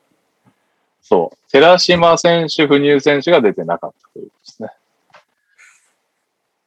すね。はい。名前だけいいんじゃない聞でいすかたら強そうですけどね。いやー、強いんじゃないのさすがに。でも、すごく西地区が今年強いんですよ。あの、ひ、去年までって東地区ばっか強くて西地区楽じゃんっていうのが B1 だったんですけど、今年は、まあ明らかに5割超えそうなのがグラウジーズ、シーホース、ダイヤモンドドルフィンズ、エベッサー、スサノーマジック、ドラゴンフライズ、ゴールデンキングスって、これだけめっちゃあるから、他のチームが負けまくるか負けまくんないんであれば、この上げたチームですら5割いかない可能性があるっていう、結構、地獄の西地区になってるっていうね。ーうん。大阪って強いんですかなんか去年そんなだったイメージがあったんですけど。大阪は、アイダ・ブラウンがまだ継続な上に、あれ、ひひろむくんが怪我してたよね。ああ、確かにそこだ。それめちゃめちゃでかいよね、中村多選手が分。でかい。ジョージョージがいるんですね。そうそう、竹内選手も取ったんで、あ、そうか。ジフョロフロージ。ントコートがめっちゃ強いっていうのと、あれですね、確かに中村選手が怪我しちゃって、橋本選手も怪我しちゃってるから、合田選手、あ、でも木下選手取ってるから、合田木下が頑張るっていう、ね。あ、あとあれだ。かあの、大学アメリカでやってた青木選手も多分今年初じゃないかうんな、エベレスなトるはほど。じゃあ大阪はあとあの大阪も強いですね外国籍のガードの選手ってまだいますかいるいる、ニュービルね。あもうあれいなきゃ、あれがニュービルがいなかったら、こんなその、確実に5割、5割超えるとは言えないんじゃないかな。なんかここでポロッと言っていいのかわかんないですけど、なんか拓也くんが B リーグで一番やばいって言ってましたね。ニュービルやばいでしょ。あの選手だけは止められないっていうか、えー相当苦労するって言ってましたよ。いやー、そりゃそうでしょ。だって、あれが、あの、この番組で言ったかもしれないけど、あの、伊藤大志選手のお兄ちゃんの拓磨さんにインタビューしたときに、もうずっとあの、ディアンテ・ギャレット、あうのん、拓、磨、さんがあれをやってたから、その、アルバルクの一 B リーグ初年度の監督だったから、ギャレットマジでいい選手だったって思ってたけど、ニュービルを見て、あ、ついにギャレット超えるやつ来たかも。えー思ったっていうぐらいだから。まあ、ニュービルはやばいよね。ニュービル、手放しちゃいけないね、じゃあ B リーグは。そうね。まあ、B リーグはっていうか、まず大阪がね。だって、その度に竹内と間を揃えたみたいなとこあるだろうからね、大阪側からしたら。それは、そう考えると大阪は結果出してほしいなってなるな、それは。そうね。だから、橋本選手とか 中村選手がど、どのタイミングで持ってくのかわかんないけど。えー、でも、シーホースもユトフとカイル・コリンズワースが揃ってるし、そうだ。湯豆腐。ユトフ。もう湯豆腐か。湯豆腐ちょっと見たいですね。ゴールデン・キングスも全然落ちてないでしょ、メンバー。やっぱ面白いキね。ーウ選 B 手。リーグ。西地区やばいよ。 B リーグ逆に東の方が楽になったん注目だなじゃないのそれあるよね。東でもう確実に5割超えんのって、ジェッツとアルバルク、ブレイブサンダースとかその辺他今は、までね、東、プレイオフ全部東でいいじゃねえかみたいのがああったのがそう、そうそうそうそう西が今すごいことになってるっていうね。それこそね、秋田とかは5割超えてほしいっていう希望はあるけどうね。ん。ブレックスとかね。でもブレックスもロシターいないから、まあどうなるか全くわかんない。あ、群馬いけるかもね、結構。確かに。我らが、我らが群馬、クレインサンダ我ー々ス。がマイケル・パーカマイケル・パーカー、トレイ・ジョーンズ、ジャスティン・キーナン、アキ・チェンバース。ー、ああれ、バルビンって来んだっけバルビンなんかでバルビン来るはず。すね。バルビン、バルビン出身校不明って書いてあります ね。そっか、東はだから、まあまあ、サンロッカーズとかも強いのかな。まあ強いと思うけど、確実5割かどうかはわかんないよね、きっとね、うんこんな、アルバルクいやまのあ術が強いと。いい、面白いっすよ。その戦力は拮抗しまくってると思うから。はい。とというわけで、来週のピックアップどうします来週もまだ、でももう、プレシーズンオラジアンは、が増えてて、な、なんなのロケッツへの忖度は何なのそうなんだよ。プレシーズンはもうほぼ終わりなのよ。だから、えっと、そうなの。オラジワンが増えましたぐらいなんだよね。期待してんだよ。40勝に。で そういうこオと。ラジワンの90年代と80年代だったらどっちがいいまあ見てないのは、 80年代だよ80年代ですよね。90年代はもう見てます。じゃあ80年代にします86年のロケッツ対レイカーズカンファレンスファイナル第5戦っていうのがある。これすげえ確実に俺見てない から、見るならこれかなって思うんだけど。じゃあこれしますか。だってカズマは物理的に見られないじゃん、それタイムリーに。そういですやねも。う見られないどころじゃない。9両年後に親はは出会ってないと思います。やば。。じゃあこれにしますはいうちの弟も生まれてる。86年5月21日。 1986って、オラジワン2、3年目ぐらいだよね、多分ね。なるほど。そう じゃない84だよね。 14年のドラフトドなんラで。ジョーダンの時だもんね。じゃあ、来週のピックアップゲームは1986年5月21日、カンファレンスファイナル第5戦、ロケッツ対レイカーズをお送りいたしますので、はーいはい。えー楽天のクラシックゲームズ、ナンバー、ボリューム133です。最違います。132ですあ、。ごめんなさい。132です。はい最新じゃなかった。最新の1個手前です。 はい。全盛期、全盛期どころじゃないね。キャリア序盤のオラジュアンを見ましょうっていうやつですね、これ。オラオラそうでなすね。感じで。というわけで、次のコーナー行ってよろしいです。長っ今日。いいですかカズプロイェーイそっちそっちあれは僕、ピックアップファイトの方かピら思いまッしクアップ乱闘だと思ってた乱あ、わ。。本当だ。いまあ、どっちでもいいんだけど、違うページに行こうかな あー、じゃあじゃあじゃあやりましょうやりましょう。カズプロやりましょう。俺が、俺が用ま意あ、しピックアップなんともピックアップした結果、俺当時と同じ感想しか浮かばなかっ た。た。いいんだよ。それでいいんだよ。はい、じゃあピックアップ。カズプロってミュートしといた方がいいのか、笑っていいのか、あれ。あカズプロカズのコーナがー。何ぞやっていううのをお願いしていいですか。た。何でしたっけあれっすよね。なあの、 なんかいつもブレるんで。リスナーさんから届いたあるあるを JY カーさんが、まあ、あるあるソングとして送ってくれるっていうコーナーです。台本は一切ございません。いやいや、もういいから。で、今週はですね、としひさくんからの投稿でした。す いおませんー。遅くなってしとまいましひしたさけどくんが送ってくれた。これが読まれないから投稿やめた説もある。そういうこととしひさんそういうことですかこれいつこれの高校でしたっけ結構前じゃんな。数ヶ月単位で 前じゃん。いやいやいや、そんなことないですよ。9本当月にの頭ぐらいじゃないですか。そんなことないでしょ。本当にですかあれそんなことないですかねいやいや、俺、年下とのやりとりいつだよ、最後。本当に、だいぶ寝かしちゃいましたまあね、そしたら。お俺が猛録してる可能性もあるけど。の可能性の方が高そうだな。おい、おい。 8月よそんな前でしたっけ8月19、 1ヶ月前。結構1前。すヶい月前。ません。数ヶ月は言い過ぎたわ。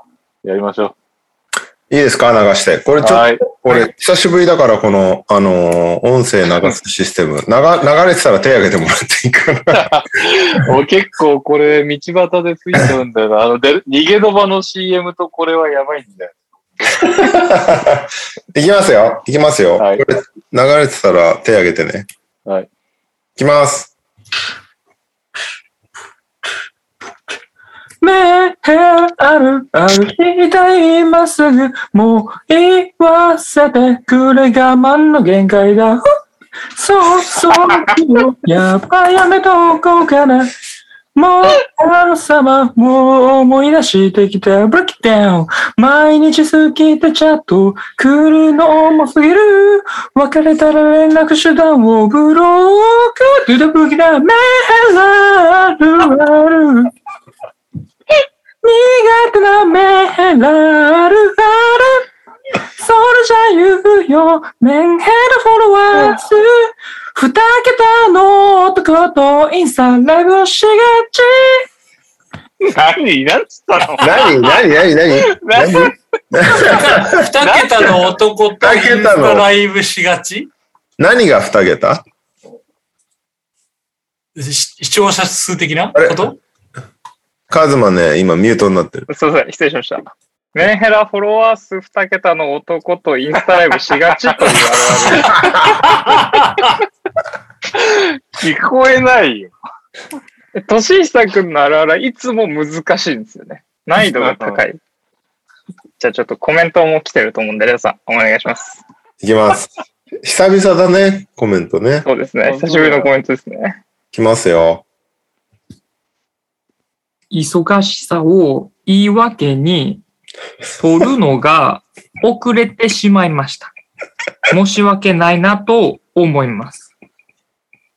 今回の曲に関しては、あるあるの部分がよくわからなかったので、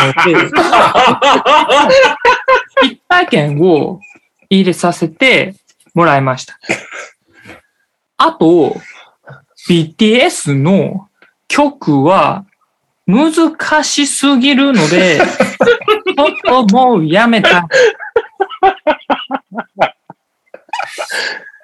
あのね、カーズさんも疑問を持ちながら歌ってたんだ、あのネタのところをね。それで弱くなっちゃったんだなそうですね。なので、こう自分のあのエピソードをなんとか入れて、こう曲を成り立たせなきゃという気持ちが強くなってしまったな、るほどね。今回のあるあるなでるしほたどね。ね。そまあしそのて、エピソード部分はあんま覚えてないけどね。 BTS はもうやめたいっていうことね。 BTS はやめたいっておっしゃって BTS はもうまやした。あめたいの、難しすぎるんですよね。独特のテンポと声の高さ。これ2つ来るともうダメですって言ってました。英語だしね、BTS ね。そこの、確かにここに日本語載せようとするのは無理があるからね、結構ね。いやー、おかしいなーテイラー・スウィフトはうまくいってたけどね。確かに。テイラー・スウィフトとか、いまだにケンスケとかをいじってきますからね、僕のこと。ね。これはあのみんなテイラー・ス結構流れウるィフトで送るべきなんじゃないのじゃあみんな。いや、あれは国際結婚あるあるが良かっただけだと思いますよ。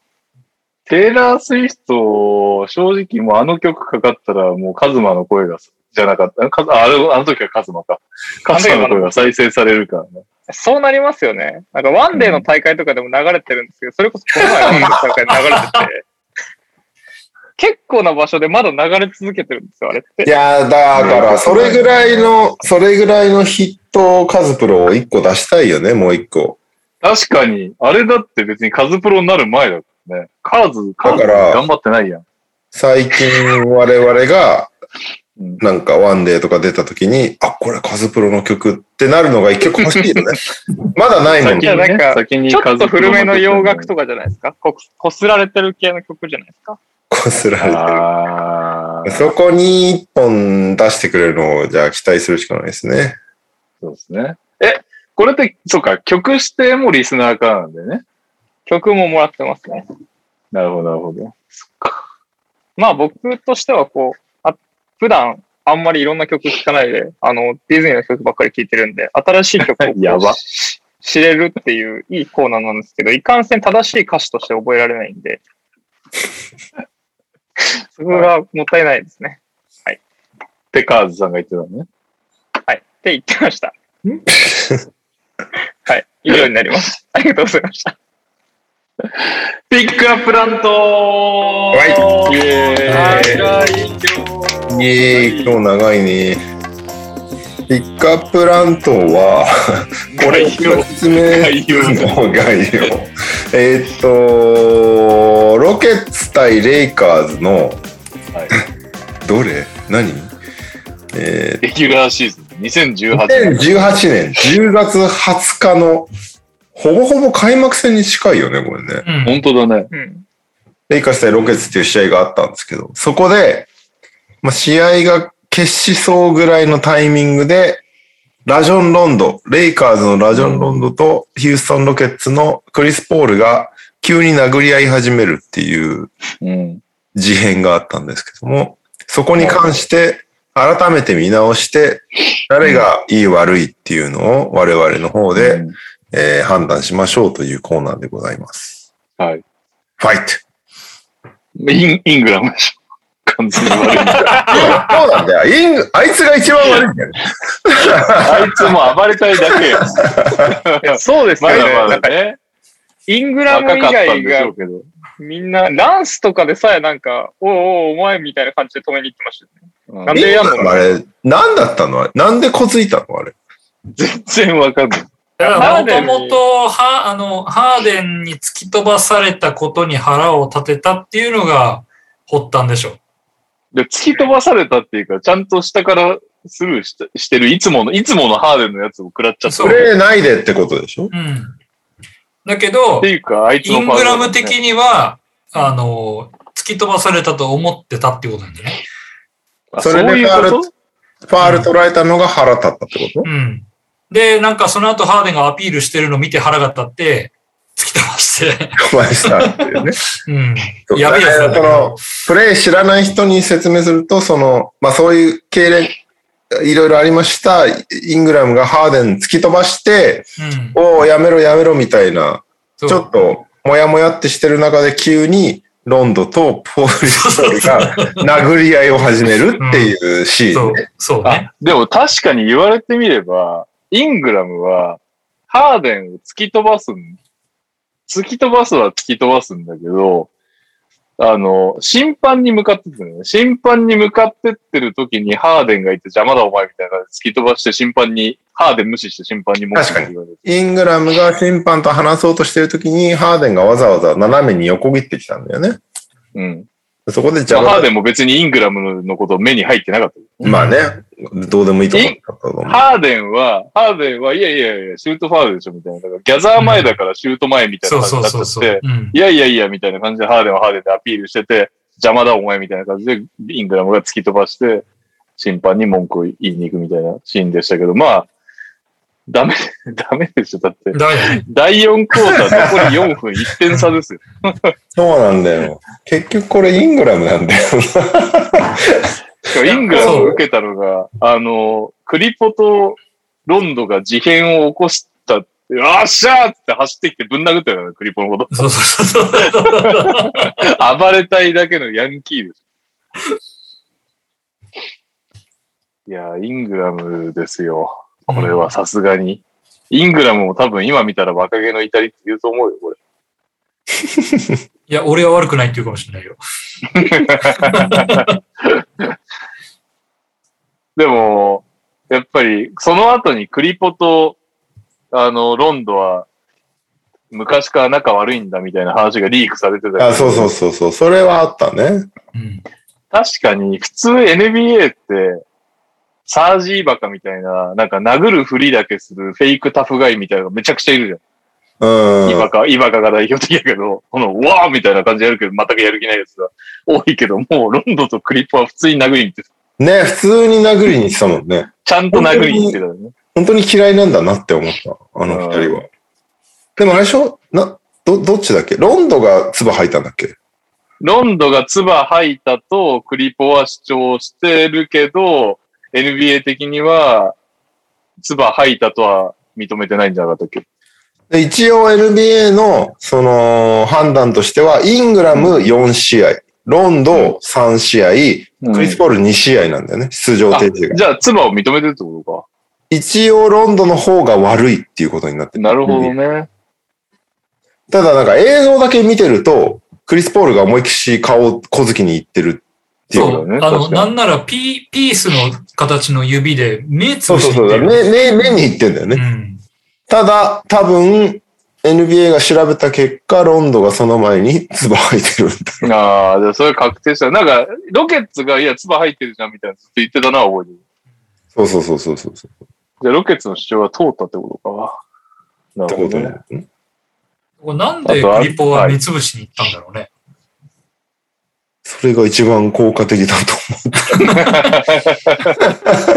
なんだろう、なんか、お前目ついてんのか的なことなのかなと俺見てて思ったんだけど。なんか、みあ思う。あお前ちゃんと、ちゃんと見てんのみたいな感じの意味での目つぶしなのかなって、この時どういうもこと思ってた。あ。なんおか、い前やの、見れてないならそんな目意味ないから潰しに行くぜ的な。 なそう、なんか、なまあ、完全に想像だけど、あの、ロンドンは絶対にイングラムをフォローするわけじゃない。うん、まあそのまあまあね。見まあ方としてね。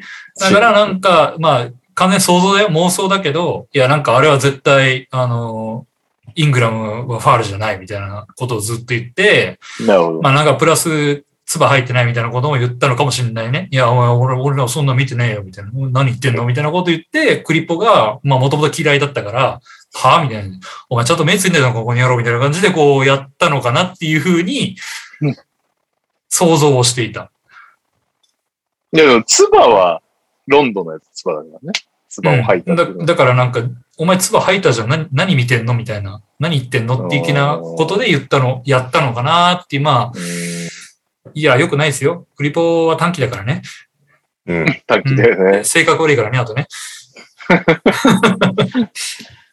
あと、あれだね。クリポって短期だし、子供扱いされることをすごい嫌がるのに、ああ。最終的に子供のようにレブロンに連れてかれたのちょっとそう面そ白ういそう。 うちのが、うちのガキよりも子供扱いさあれるようになのっ、あの二人は仲がいいからうね。んレブランはこいつはなだめられると思って連れてったんだよね、多分ね。ちなみに、ロンドさんの、えーはい出場停止にあったの、後のコメントですけども、まあ当然だけど NBA はクリス・ポール側の話を聞くよねっていう。俺は3試合、あいつは2試合だったと。たなるほみど。んな、クリス・ポールはいいやつだって信じたいと思っているっていう。なるほどね。でも、実はあいつはひどいチームメイトだってことをみんな知ってないっていうコメント。なるほど。ね。あいつがほ周りをどんな仕打ちにしているのかみんな知らないんだっつって。 チームメイトになることないよね、この二人でもね。ないね。そうっていうね、コメントはをい残していますね。うん。相当嫌いなんだろうね、この。嫌いなんでしょうね。どう、どうなるんだろう。チームメイトにはやっぱならないのかな、ロンドとクリス・ポールは。ならないんじゃないチャンスがあってもきっとなんないんだろうね。なんないんじゃないお互いにもう自分ではどうしようもできないぐらいに落ちぶれて、その結果、同じチームになるぐらいのことがない限りはないんじゃないああ、2026年ぐらい。そうそう。いや、なんかね2026年に クリポとロンド雇うチームって何なんだよ。まあだから本当もう、ロートルもロートルになっちゃって、うん。あミニマムでなんとかギリみたいな時に、偶然、同じチームに来ちゃいましたぐらいのことだったらあるかもしれないけど。これですごいよね。でもそんな今ご期の、今期のトレードデッドライン間近に、あいつが必要だっつって、ロンドがサンズに呼ばれて、クリポがいない時間帯、ロンドがめっちゃ活躍して優勝するみたいなのあそったんね。な五越同州みたいなことするからこれさ、ロケットファンとしては、うん。あどシーズン序盤も序盤じゃん。うん。確かに。どう見て、この後、レイカーズをどう見てたのレイカーズはお得意様だったよ、割と。そう弱うん弱かったシーズンだもんね、うんこのシーズンまそだう。。まあ、レブロン来てるな、その翌年みたいな感じだったし。うん。うん。結構、この、この試合を、ま100点ぐらいからしか見てないんだけど、うん。レイカーズのこの、レブロンゴリ押しで全部行くね、みたいな感じが、うん。なんだこのチームと思って見てたんだけど、いや、まあ、そうね。いや、でもそれは俺、あまり人のことは言えないので、こっちとし ては。そう。カーデンあの、ゴリ押し。カーデンゴリ押しチームだったからさ。だから、俺最初間違えて、間違えて12月の試合を見てたのよ。最初。うん、そそうリベンジマッチをね。はい。そっちも、レイカーズの、なんだこのゴリ押しチームみたいな 感じで。でも、ロケッツも結局そうなのよ。結局、ハーデンゴリ押しチームみたいなうん。うん。感じだから、うん、な、なんだろう、この2チームみたいな感じで見てたんだけど、そっか。でいも、やー、でもあの年はね、クリポいただけ全然ロケットが強かったね。そうだよね。まあ、あと、単純にメロがさ、入った年で、メロがいそうた。だ。うん、もうこの辺りからうまくいかなかったからさ。メロめっちゃステップバックスリー打ってた。うん、あの もう違和感しかないっていう感じになっていて、で、なんか、チーム的には、メロは欲しいって言って取ったんだけど、なんかまあ嫌な予感は正直してたんですよ。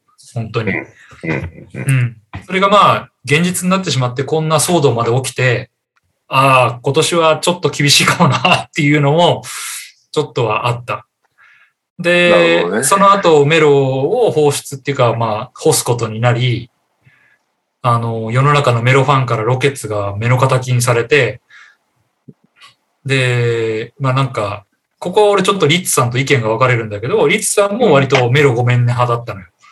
ああ。そうで、俺は逆で、うんいや、メロは全然約束違うじゃんっていう感じだったの、こっちとしては。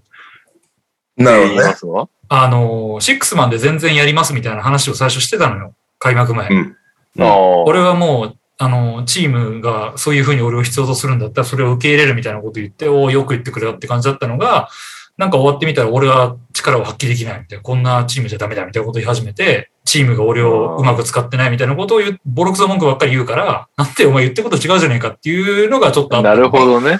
はだから俺は、あの、決してメロごめんねとは思ってないし、いうん。あの、メロファンから批判されるのもすごく不満だったし、だっ て、だって、役割果たしてないじゃんっていう。メロファンは否定し、 批判してたんだ。メロファンから結構、だからロケッツが、ロケッツがメロをダメにしたみたいなことで、特にその後ブレイザーズ見て復活したからね。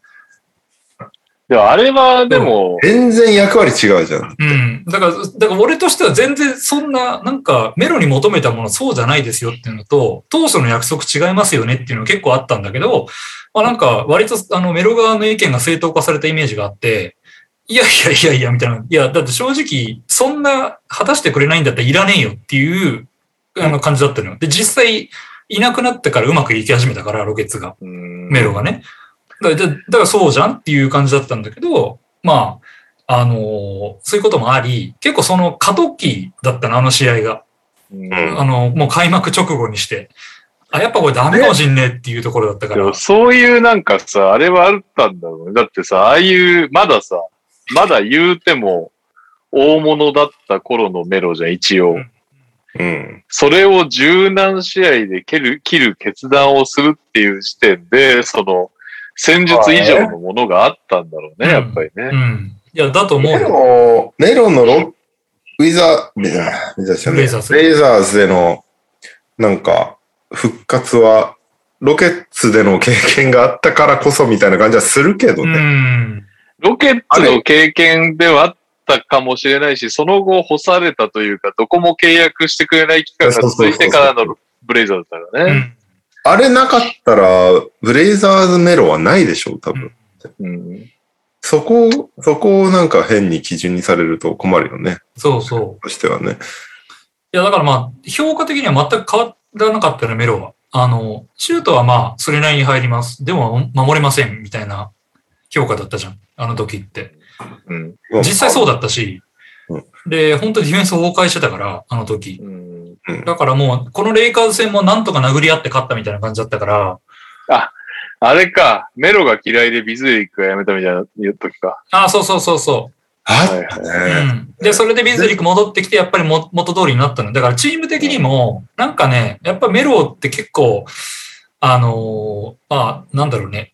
まあ、取った以上、あれなんだけど、本当に取ったのが正解だったのかは結構、意見が未だに分かれるところだとは思う。いや、不正解でしょ。ここまで来たあとはあれだね、ロケッツ関係者が家庭の事情でとかって言ってるときは信用しない方がいいってこうん、そうですね。はなん通りじゃねえや。あの、モーリーがそうだ いったモー。リーと。はそうですねモーリーと、モーリーとビズリッディズリーですね。で、その後ペリカンズ行ったからね、あの人ね。確かに。そううん。そっかそっか。レイカーズ、ビズデリック取れないかな。ク。取らない。まあ、だからちょっとそういう意味で結構、あのー印象的な試合ではあるんですよ、ロケッツ的には、これは。うんうんうん本。当にうまくいってないことの発露というか、まあ、クリコもやっぱイライラしてたんだろうし。あーまあまあまあね。うんでも発露、うんうん。あのな、事件自体はでもいいクラブだから。なんならメロをすげえ止めてたしね。そう、ね。確かに。うん。いや、まあ、メル、カーメル・アン本ソ当ニーにといいいうや選つ手なはんだよ。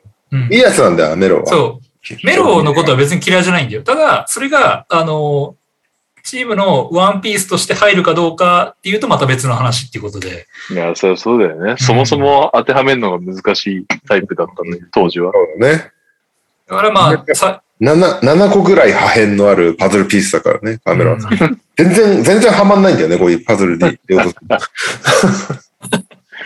あれもあったもんね、あの、プレシーズンでミドルシュート決めてマイバットって、そうそうそうそう。ベンチに言ったやつね。うんあの辺から怪しかったようね。んあったね。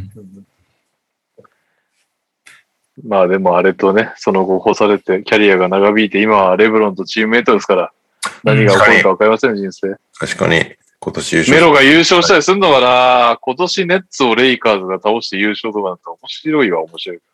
ね。まあ、かけ、自分がかけろと言われたらかけ、 かけないけど。はい。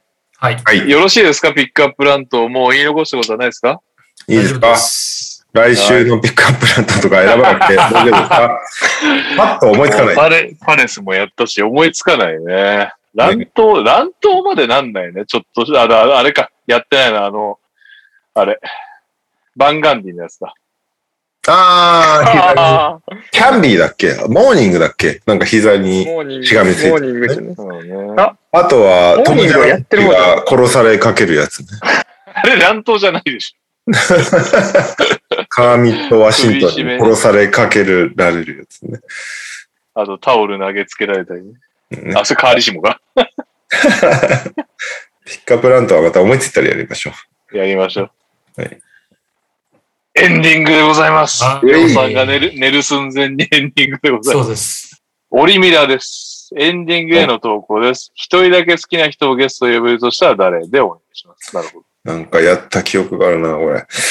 えーエンディング投稿お疲れ様です。ダバーツです。お、まだあった。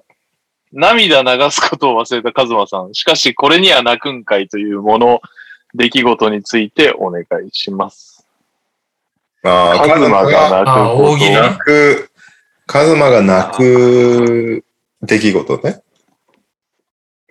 カズマが泣く出来事が、カズマが泣く出来事ね。何でないんだっけ今一個も言ってたけど、言ったらダメそうだな。ダメそうなやつありますあるんかなあるんですかね、僕。いや、わかんないです。かカズマ的 NG じゃないんだよね、別に。うーん。カズマが僕、泣く、なカズマが泣きそうというか、僕が泣いたはありますけどね。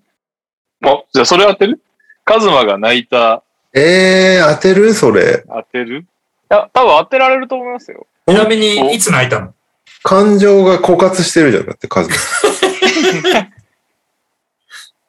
いつ泣いたっていう、あまあ別になんか、泣くタイミングは、まああんまないですけど、ハやろうッピーなやろう涙数はは、ハッピーな涙は、大学4年生の時ですかね。今僕が思い浮かんでる涙ですよ。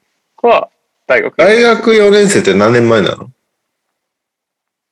5年前、4年前。今年社会人4年目なんで。そんな前なんだ。そうなんですよ。よし、私は決まりました。じえゃー、あエンディングはカズマが泣いた出来事にしますか俺当たると思うわ。俺1個あるわ。で、答えがカズマで終わりか。じゃあ俺から始まってカズマで終わるパターンにします、はい。えー、ではエンディングでございます。ちょっとダブアツさんのから変えてますが、カズマが泣いた出来事当てていきます。 3、2、え1。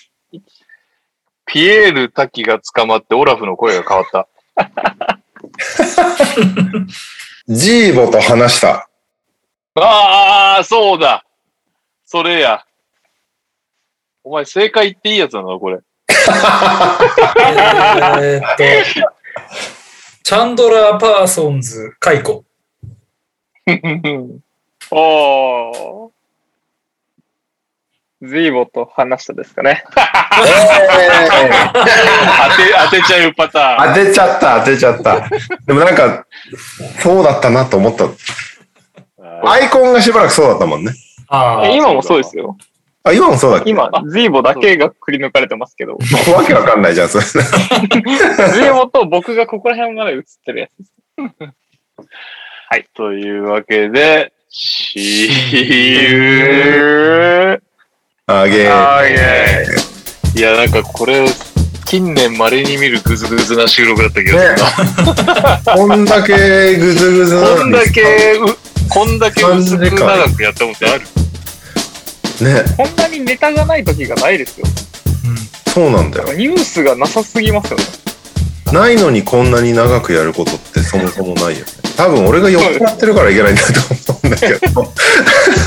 ちょっともうじゃあ終わろうか。ちょっとこれ、これはいあライブ配信は。はい、お疲れ様です。ありがとうございました。おやすみなさい。ありがとうございましたはい